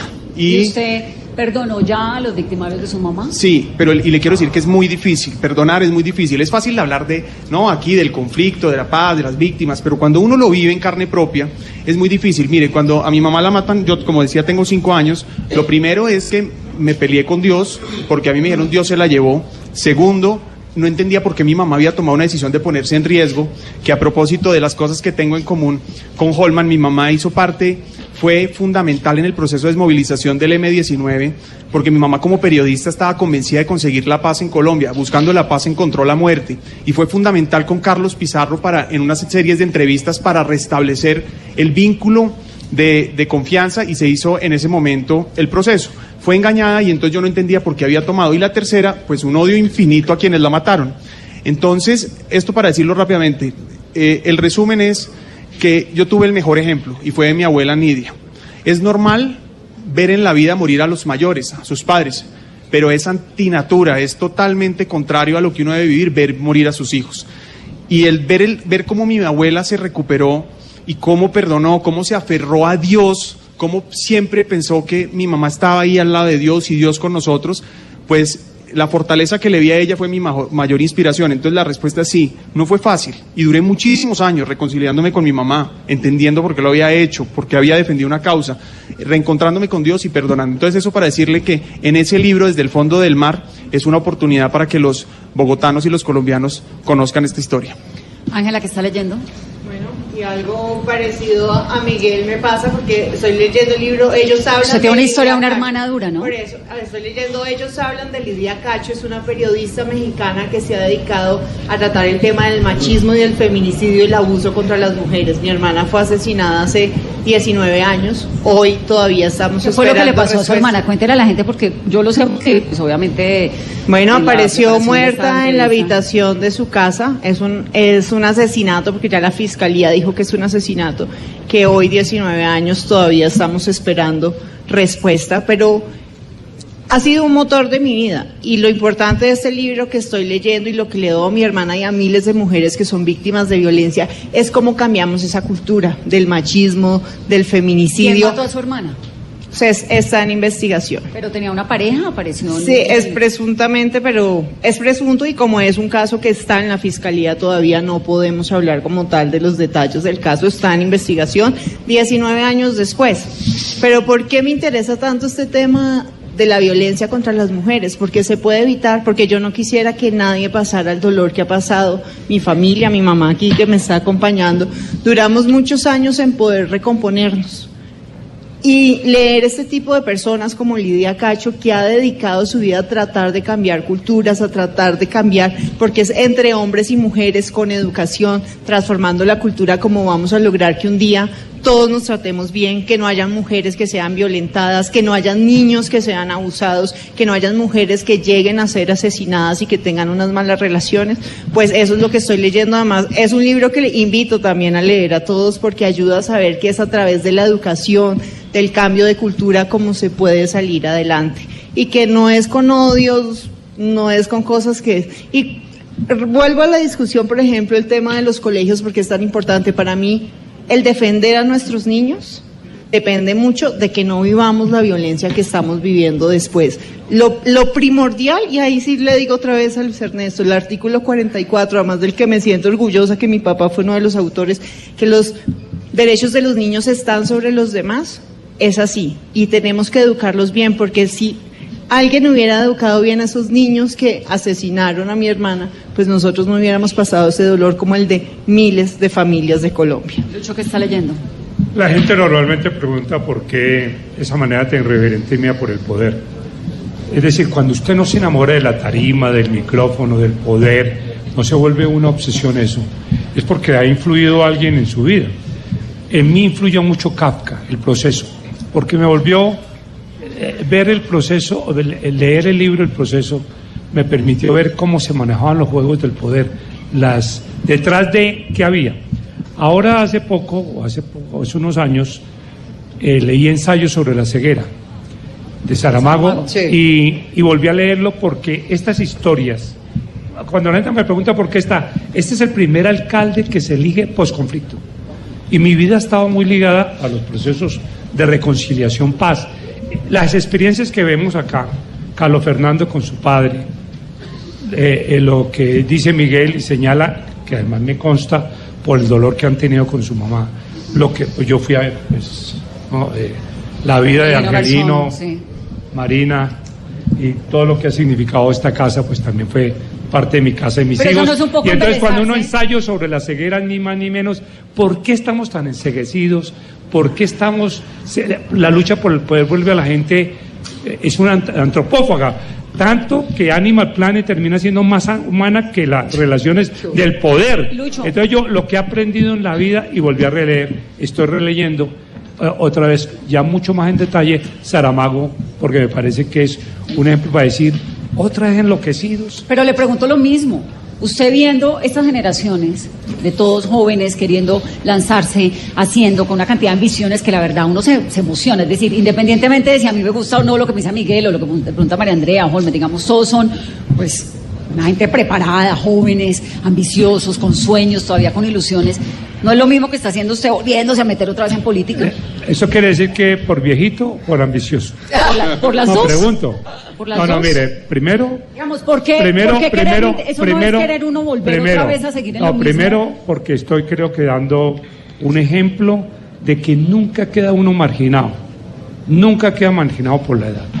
Y yo hoy pienso que el tema del posconflicto es absolutamente clave particularlo para ayudar con una narrativa que no sea agresiva. Mire hoy cuando dije la primera respuesta, mire cómo saltaron todos, que sea eh, secretario de Movilidad Holman, se acabó el mundo. No, él puede terminar articulando, yo no comparto la propuesta de Holman en materia de movilidad, pero pienso que hay que convivir con los dos sistemas, Transmilenio y movilidad. Y en el otro, Nancy Pelosi, Nancy Pelosi está con 79 años de edad y tiene contra las cuerdas a Trump. Pero mire, mire la alcaldesa. No, pero un momento le digo, es distinto, porque Nancy Pelosi se lanzó por primera vez a la política a los 70 y a los 79 sí ha sido una estrella. Mi pregunta, y, se la digo con todo el respeto, porque el, que, me está hablando de Saramago es usted. No, no, no. ¿No es embelezarse con el poder? No, no, no, no. Eh, mire, si a mí me toca trabajar y ayudar a articular iniciativa en torno a la alcaldía, y ayudarles a ellos, perfecto. Lo que pasa es que ninguno me ha ofrecido trabajo. Pero segundo, segundo le digo, pero si la gente que nos está viendo allá, la gente que nos está viendo allá, dice, hombre, lo que necesito es eh, bueno conocido, y bueno por conocer, porque aquí no es. O sea, usted está Venga para acá, y usted mira, y usted mira, pero bueno, ahora no le voy a hablar de Nancy Pelosa. ¿Sabe que está religiendo en Madrid? Y el próximo domingo puede ser una señora que ni más ni menos es de 35 años, reelecta. Entonces yo digo, no, no, yo no voy a defender aquí ni la edad ni la ambición. No, no, míreme a los ojos. Míreme. ¿Usted me ve muy ambicioso? No. Yo lo estoy viendo queriendo No, volver a ser no, alcalde. Yo quiero eh, entender para qué. Y, y entonces en este cuento yo digo, hombre, hay gente que dijo, la ciudad está muy crispada. Gente que me dijo, la ciudad está polarizada. Necesitamos hacer un, un- ponerle termostato a la lengua. Necesitamos hacer una articulación en diversas miradas. Y yo cuando los veo ellos, son variadas y diversas. Mientras hemos estado acá con este frío de lunes en Bogotá, han pasado las vendedoras informales de canelazos. A todos nos indignó el caso de la mala aplicación del código de policía en estas señoras que fueron multadas por vender empanadas. ¿Qué van a hacer para controlar el espacio público? Empezando por el doctor Luis Ernesto Gómez. Bueno, tenemos un problema donde hoy el ejercicio de la fuerza pública no está logrando los resultados. Tenemos un incremento casi que de una, se duplica el número de hurto por celulares eh, y se incrementa en un 46% el hurto de bicicletas. Tenemos hoy una realidad de inseguridad y desafortunadamente tenemos algunos policías que no están haciendo lo que deben porque están persiguiendo eh, al vendedor de empanadas. Hay que decirlo con claridad, el alcalde de la ciudad es el jefe de la policía le hace caso y es decir, quien fija las prioridades es el alcalde de la ciudad. Y como alcalde dejaré muy claro que nuestra prioridad es, por supuesto, combatir el hurto, que es el que más agobia a los bogotanos. Y para eso he dicho, tenemos que, uno, asegurarnos que nuestros policías estén mejor preparados, porque tenemos una fuerza pública trabajadora, comprometida, pero es una realidad que muchos hoy desconocen el código de policía, su implementación, su alcalde, y por eso se presta para algunos abusos y atropellos. María Y- frente al espacio público, yo creo que la manera de lograr una formalización del empleo y del trabajo es básicamente no persiguiéndolo ni negando una realidad y es que la mitad de los bogotanos hoy trabajan en la informalidad sino generando condiciones. Tenemos muchas ciudades donde los espacios de ventas informales o de ventas en la calle se formalizan, generan los estándares eh, de salubridad y eso es porque la administración se compromete, destina un espacio y además invierte en los recursos para sacarlo adelante. Hay muchísimas ventas ambulantes que están asociadas directamente a la supervivencia de las familias de quien sale a trabajar en la calle. Y eso es algo que tenemos que, nuevamente reitero, encontrar es el origen del problema y no atacar el síntoma. Y el origen del problema son las faltas de oportunidades. Nosotros queremos un espacio público que sea transitable y seguro para la ciudadanía en general, pero necesitamos también comprender que hay unas dinámicas sociales en donde hay gente que no tiene oportunidades laborales. Pero hay unas ventas ambulantes que son distintas a estas ventas la- ambulantes de, eh, que necesitan formación técnica, que necesitan capacitación, que necesitan oportunidades, pero hay otras que tienen unas grandes logísticas detrás y que no son tan ambulantes. Les pongo el ejemplo de los eh, que venden eh, mango, mango biche. El mango biche, acá todos los, lo- las personas que transitamos por la ciudad, pues vemos que son una infra- infraestructura, el carrito es en forma de mango y tiene toda una logística de por medio para que la persona pueda adquirir seguramente ese mango. Allí es lo que tenemos que ir es a buscar cuáles son las mafias o cuáles son las logísticas que hay detrás para poder contrarrestar la invasión en espacio público. Y de igual manera, muchas empresas que teniendo toda la capacidad de pagar impuestos, de hacer, ser responsable económica y socialmente con la ciudad, lo que hacen es fomentar la informalidad y de alguna manera eh, aprovecharse de la necesidad de las personas. Incluso estas empresas salen además, les venden el uniforme a los vendedores ambulantes que tienen que pagar con sus vendas ambulantes. se- empieza la mafia de la y entonces, pero eso además lo vemos en todas partes. La administración distrital tiene que ser muy contundente en ir detrás de las mafias legales e ilegales que están invadiendo el espacio público. Y por otra parte, el tema de las empanadas. Las empanadas se volvieron controversiales precisamente porque por una parte es una empanada que ayuda a que alguien eh, sub- subsista, pero también a pesar de que los policías a veces también se comen su empanadita, se convirtió en objetivo de persecución. y eso pues, no, el- no tiene el- sentido. El, policía ahora entonces persiguiendo gente que vende empanadas. eso sí, pues, no tiene Pero lo peor es que a veces se la come, entonces uno no sabe al fin qué se, en qué se va a definir. Yo les quiero preguntar sobre los vecinos, porque me quedó en el segmento anterior un interrogante que Carlos Fernando habló de los vecinos. ¿Qué tan buenos vecinos son? Ángela, ¿usted, por ejemplo, alguna vez ha llamado a la policía por la rumba al vecino? No, mi edificio es muy tranquilo, soy buena vecina. Ya en un caso extremo. ¿Usted es de la que va a la junta y todo? Voy a la junta siempre, participo en mi edificio. La- debo reconocer que mis vecinos son muy tranquilos. Y algo a veces, una vez al mes y eso, alguien hace una fiesta, pero avisan y todo. Entonces, ¿Alguno ha llamado alguna vez a la policía Yo una vez, yo una vez me fui para mi ventana. Este es un caso que a mí me afecta mucho por el tema del maltrato infantil y por el llamado que hago y reitero a que tenemos que hacer una política pública que concientice a todos los padres de familia que no se castiga con golpes, ni con palmadas, ni con gritos, ni con humillaciones. En mi comedor, desde mi comedor logro ver el comedor del, del- de mi vecino de piso y me pasó en dos oportunidades que vi que al chiquito que estaba haciendo tareas, pues seguramente hizo algo mal y la mamá le empezó a pegar golpes. Y yo veía cómo el niño se defendía. Y hay mucha gente que naturaliza el maltrato. Hay gente que dice, no, pero es que se educa con golpes. No, no se educa con golpes. Ni una palmada, ni cinco palmadas. El pellizco bajo la mesa. No, tampoco. Tampoco se puede contener. Te y además, a mis hijas a nosotras. La letra contigo, la letra con sangre no. Pero me pasó, me pasó, Vanessa, en, en la primera vez, entonces, me, me contuve porque entra uno en la dinámica de voy, vengo, ¿qué hago? Pero a la siguiente semana volvió a ocurrir el tema. Y ya yo, yo dije, esto ya no tiene sentido. Y fui y, empecé a, timbrar. Y entonces de allá me dijeron, ¿quién es? Y entonces le dije a la señora, vecina, Besi, no me sé el nombre, Besi, es su vecina. Mi nombre es María Andrea Nieto. Estoy viendo desde la ventana cómo le estás pegando a tu hijo. Quiero pedirte el favor que pares o voy a llamar a la policía porque lo que estás haciendo es un delito de contra del niño. Y en este momento, si necesitas apoyo de un adulto, estoy aquí para dártelo, pero no le pegues más al niño. Chiquito, ¿estás bien? Si necesitas algo, por favor, ¿Qué le dijo déjame saber gritó desde adentro, ya estamos bien. Entonces le dije, me voy a asegurar de que estén bien porque no quiero que le pegues más al niño. De ahí en adelante me pasa muy seguido, hoy lo vi, que me ve y me hace así con la manita y me hace así.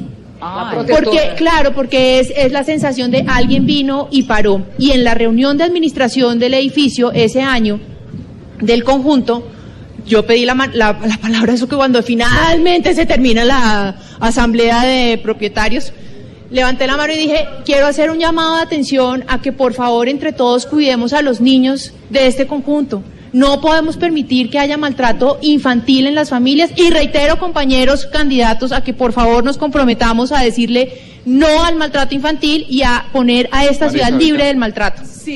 Ya que me pidió que planteara, que había planteado el tema, dos cosas. Uno, ese tema de los vecinos es un tema crítico en Bogotá, porque eh, hay muchas discusiones, por ejemplo, sobre la discusión del POT, del uso del suelo, que genera problemas en el uso del suelo que afecta a vecinos. Esa discusión es fundamental. Hay mucha gente que le preocupa que en zonas residenciales terminan eh, poniendo sitios que no deberían poderse poner, que afectan el entorno por el ruido, por diferentes razones. Es una discusión compleja de vecinos que hay en Bogotá y en la discusión que viene del POT se está hablando del tema de mezcla de usos, que en principio es hacia donde va la tendencia mundial, que es bueno hacerlo, pero hay que hacerlo teniendo en, en cuenta eso, cómo no afectamos los derechos de la gente.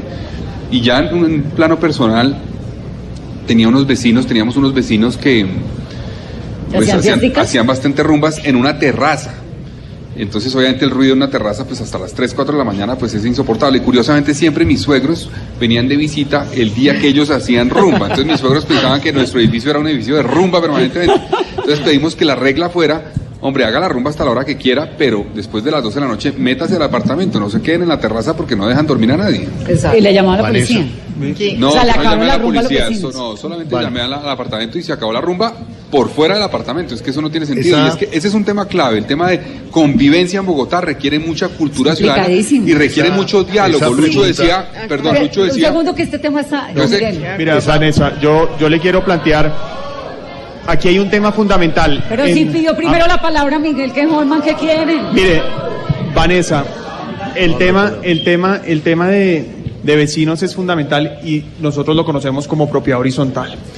Incluso ahora desde la Secretaría de Gobierno sacamos la primera política pública de propiedad horizontal y es un tema muy importante porque hoy en Bogotá más del 70% de la gente va a llegar a vivir en, en- propiedad horizontal. Pasamos de los esquemas de viviendas unitarias, de lotes de 3x12, 6x12, viviendas en arriendo, digamos, en casas, y se empieza a vivir en, en grandes conjuntos.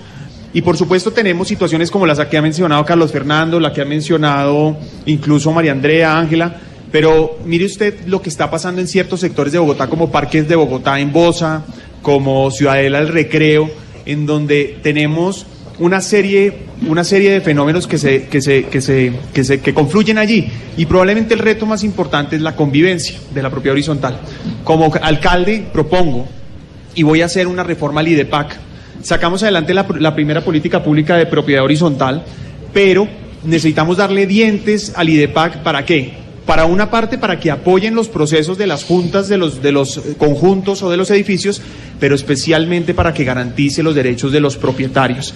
Y hay que apostarle a eso. Entonces, por definición, soy buen vecino. Quiero, creo en la, y, y siempre trato de no molestar a los demás. Yo no molesto a los otros y no los quiero, y, digamos, con mis fie- no hago ni fiestas para molestar, nada, Con mis fiestas pero multitudinarias. no, no, no cabe mucha gente, no cabe mucha gente. Pero, pero le quiero contar que de pronto a veces los aburro con el acordeón. Estoy aprendiendo acordeón y Ay, eso, pero es que eso toca sí, un montón de cosas, ¿no? Eso sí.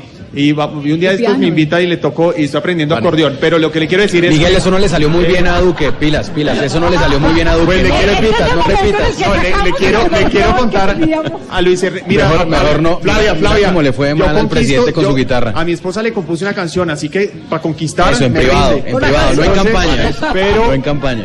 no, vamos a conquistar a los bogotanos, Vanessa, Luis Ernesto. Y además ganó. No, no hagas eso. Mira cómo le fue a Duque. Pues ganó. Pues ganó, no, ganó, ganó. Eso, sí, conviene, no te eso es hablar por la herida, definitivamente, porque no solo ganó, sino que además los que nos gusta la música tenemos una sensibilidad Bueno, ya especial. vi, ya vi, a, ya vi a Miguel eh, encampañado con acordeón. Bueno, cuente con eso. fue, fue un buen, Vanessa. fue un buen gesto amoroso. Vanessa, eh, la pregunta, la pregunta que parece aparentemente tan inofensiva de qué pasa si es buen vecino. Yo nunca hago una pregunta inofensiva, Eh, Holman. En Bogotá, en Bogotá, el no saber dirimir esos conflictos entre vecinos, porque sube la música todos los viernes, porque no recoge los excrementos de la mascota, porque llega tarde y se equivoca de timbre, en fin. Manota. Esas, esas, el caso Manotas, por ejemplo, que termina cogiendo a su vecino y matándolo, después de que el vecino va y le reclama porque le ha subido toda la noche el volumen al, soni- al, al, equipo, en fin. Entonces, entonces, eso genera un sinnúmero de homicidios en la ciudad de Bogotá y cadenas de venganza. Eso se llama saber dirimir las pequeñas causas en la ciudad de Bogotá. Por eso, un tema de política de seguridad pública en la ciudad de Bogotá es saber acercar el ciudadano a las casas de justicia. Hay que, hay que crear casas de justicia donde haya las personas indicadas para dirimir los conflictos de pequeñas causas. Y una pregunta, y con toda la tranquilidad, eh, Miguel, cuando yo hablo de los indicadores de pobreza multi- multidimensional, no estoy engañando ni estoy mintiendo, Miguel. Yo creo que aquí hemos llevado un diálogo totalmente respetuoso. ¿Por qué lo digo? Ustedes recibieron la pobreza multidimensional en 4.7, la subieron a 5.9 y hoy la, la vuelven a bajar a 4.5. Baja. Pero eso significa en pobreza multidimensional haber sacado 32 mil bogotanos en cuatro años de pobreza multidimensional. Nosotros el indicador lo recibimos mucho más alto, en 12.4 y lo bajamos a 10.4, dos puntos, no décima. Eso significa 480 mil bogotanos sacados de la pobreza multidimensional. Eso es muy diferente. En cuatro años apenas lograron décimas. Tocaba lograr y seguir por la senda de bajar puntos en pobreza multidimensional. Vanessa, te debo De- responder, ven, no, debo pero- responder, debo pero un responder. momento. No, pero yo debo responder. momento, un momento que le responda Mira, Miguel. me hizo una pregunta directa. no, pero me hizo una pregunta. Pero mire, eh, Holman, decir la verdad no es irrespetar y plantear que usted manipula las cifras y los y tergiversa los argumentos es lo que le ha hecho daño a usted a este debate. Pero mire, le quiero decir una pues al debate No, sobre debate no, no, no, no, este, no, no digo este, no digo este, digo el debate político que hemos, que, que hemos tenido. Pero mire, yo le quiero decir una cosa, a usted se le olvida que hemos vivido en Bogotá en los últimos tres años la migración venezolana más grande de la historia. Es probablemente la migración más grande de la última, de la, de- de la- de la historia, más importante. Les quiero contar a ustedes que Bogotá ha recibido más de 350 mil venezolanos y disminuir el índice de pobreza multidimensional, contemplando más de 350 mil venezolanos que utilizan los servicios de salud, de educación, de integración social, que tenemos diferentes retos para los cuales además ni Bogotá ni Colombia estaba preparado pues ese sí es un reto. Y eso lo que demuestra es que hubo capacidad de gerencia, de, intervención. Y yo terminaría diciéndole que además el reto se empeoró o se, volvió o fue mucho más difícil porque además los pacientes que venían venían con mayores complejidades. Solo voy a dar un caso que es el más difícil, los pacientes de alto costo en, salud, porque todos los pacientes de alto costo de Venezuela llegaban aquí a ser atendidos y llegan a Bogotá. Entonces, lo primero es que es verdad que estamos en la cifra más baja históricamente. Eso es lo primero. Y lo segundo es que además la reducción incluye más de 400 Vanessa, yo te devuelvo, devuelvo a los vecinos. Yo te devuelvo a los vecinos. Cuando, Vanessa, cuando uno reduce pobreza es populismo. Cuando ellos reducen pobreza son éxitos. Yo te una interpelación. Segundo, me parece importante decir la cifra cómo está. Miguel sí, perfecto. Mira, yo te, yo te devuelvo a los vecinos, Vanessa. Sí. No, yo te vuelvo a los vecinos y es, el problema de los vecinos no es el tema del ruido y demás, el problema de los vecinos es que tenemos que entender en Bogotá que hoy nuestros destinos están conectados. Y por eso este reloj lo que, lo que busco justamente es que generemos conciencia, que generemos conciencia, Vanessa, que el tiempo para que hagamos un cambio estructural sobre la manera como estamos viviendo Bogotá, como asumimos democracia no solo eligiendo bien, sino con una corresponsabilidad, comportándonos bien, participando en las soluciones, es fundamental. Este reloj marca el tiempo que nos queda hasta 2030, que como muchos estudios han determinado, es el tiempo que nos queda para revertir de manera categórica el cambio climático y en el caso concreto de Bogotá, por ejemplo, para evitar una crisis sanitaria. Mi ser vecino no es simplemente el tema de la, de la, música. Ser vecino es pensar que si yo estoy en la localidad de Suba y yo consumo una cantidad de plástico y voto una cantidad de plástico y consumo productos no reciclables, eso está afectando a mi vecino en Ciudad Bolívar, al lado del botadero de Doña Juana, el relleno de Doña Juana que se insiste en continuar rellenándolo cuando ya todos los estudios demuestran que en cinco años colapsa. Hoy tenemos que entender, hoy tenemos que entender, Vanessa, que yo, si yo tomo una decisión de movilidad y continúo utilizando buses diésel, está conectado con mi vecino porque es el que está respirando ese aire contaminante. Es decir, tenemos que entender hoy que vivir en Bogotá demanda una dimensión distinta y especialmente en el tema del agua. Esta cifra es más, más dramática aún si pensamos es cuánto tiempo nos queda para la cantidad de agua y el abastecimiento de agua de Bogotá. El estudio del IDEAM, el tercer informe del IDEAM, el tercer informe del IDEAM nos indica que en ocho años, esto no es, un, no es cuestión de décadas, de siglos, en ocho años podríamos tener un millón de bogotanos sin acceso al agua potable. Parece el apocalipsis o una película de ciencia ficción, no, esto ya está pasando en Ciudad del Cabo. Aquí en Santa Marta está pasando. ¿Por qué? Porque estamos descuidando nuestros humedales, porque estamos eh, descuidando la estructura ecológica principal.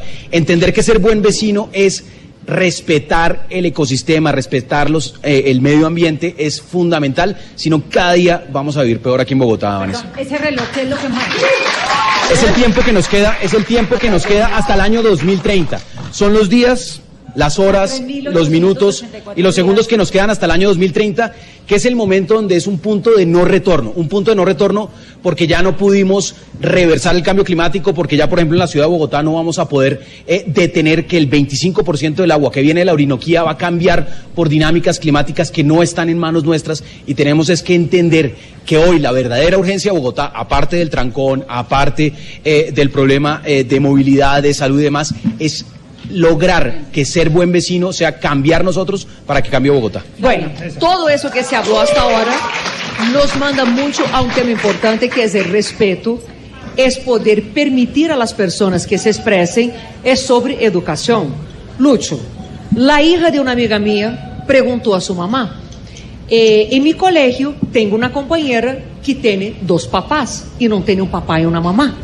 Papá y papá. Papá y papá. ¿Cuál es la política o la propuesta para incluir. ¿Qué le contestaría a o, Exacto, ¿qué contestaría y cuál es la propuesta? Porque nosotros estamos viendo casos donde dos homosexuales se besan y tenemos un caos total y completo. Vemos casos donde hay discriminación, donde no hay respeto y mucha violencia. ¿Qué contestaría usted a esa niña? Primero, yo no tuve, mi papá no me asumió. Mi mamá buscó fue el nombre, no el apellido. Por eso el Luis Eduardo no es que me guste mucho. El Lucho, el epitafio dirá Lucho Garzón. Tengo que cambiar el nombre. Porque si yo hubiese tenido dos papás o dos mamás, la relación no es hombre-mujer, es el afecto, el amor. Y eso no define eh, relaciones heterosexuales, no necesariamente son claves para el amor. No, ahí también hay crisis. Por eso yo no tengo ninguna duda, por una razón sencilla. Porque si alguien ha defendido los derechos, fui yo en mi gobierno. Chapiguey no se lo invitó al Espíritu Santo. Chapinero, primera alcaldesa lesbiana, fue la compañera de Claudia López, lesbiana, y en esa época sí que había homofobia. Hicieron marchas. Lo de Gina Paró es una pichurria al lado de lo que. Y entonces yo le quiero decir que en este momento, cuando ya veo mujeres en el gabinete, compañeras, que fue Cecilia Gina, cuando veo esto, no, a mí, a mí no me ocurre discriminar para nada, al contrario. Le digo, el amor tiene que ver con eso, con el amor y el afecto. ¿Me permite una expresión ahí rapidita? Después de ese... No, no, porque me hizo una charla de medio ambiente Luis Ernesto y quería. Mire, yo lo que estoy planteando, Vanessa, es esto. ¿Por qué discriminar o por qué impugnar que Miguel toque acordeón? Si algo nos falta, nosotros. no, Era una recomendación muy amable, una No, no, no, recomendación no, muy lo que- amable. Lo que jodió a que no es ponerlo ahora de militar, con la mano acá, de marcha, etcétera, tomando invasión, diciendo que voy por la guerra y después se regresa sin nada. Eso no. Lo que lo fregó fue no recibir a los estudiantes gente- y sí recibir a Maluma. ¿Y por qué uno no escucha cosas? Yo estos días, viendo la persistencia y los debates que hay de Holman sobre denuncias o justicia de, de relación a, a fallos que, que- que le están saliendo. Entonces uno dice, ¿por qué uno es terco?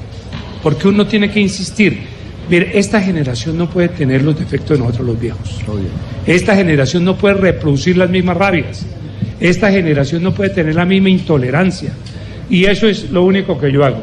Eh, las encuestas mirarán y, y en el camino miraremos. ¿no? Yo no digo, no, que el pueblo decía, no, yo miraré. Pero lo único que sé es que aquí hay un gran acumulado.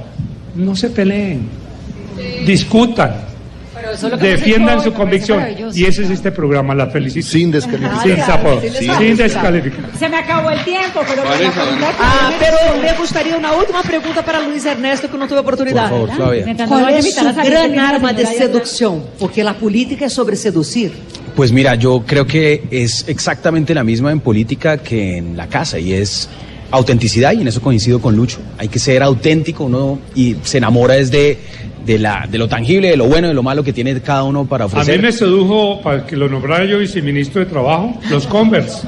Bueno, hay que ser auténtico, hay que ser auténtico y definitivamente hay que ser bastante, bastante amoroso.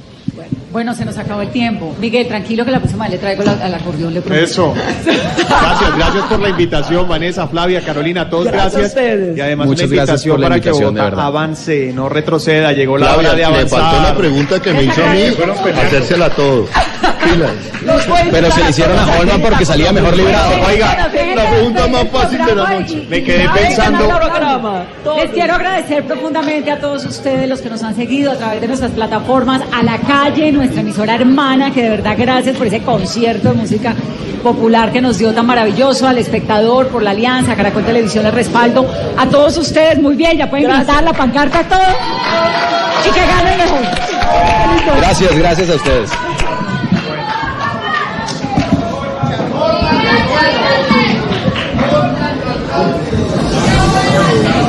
Okay.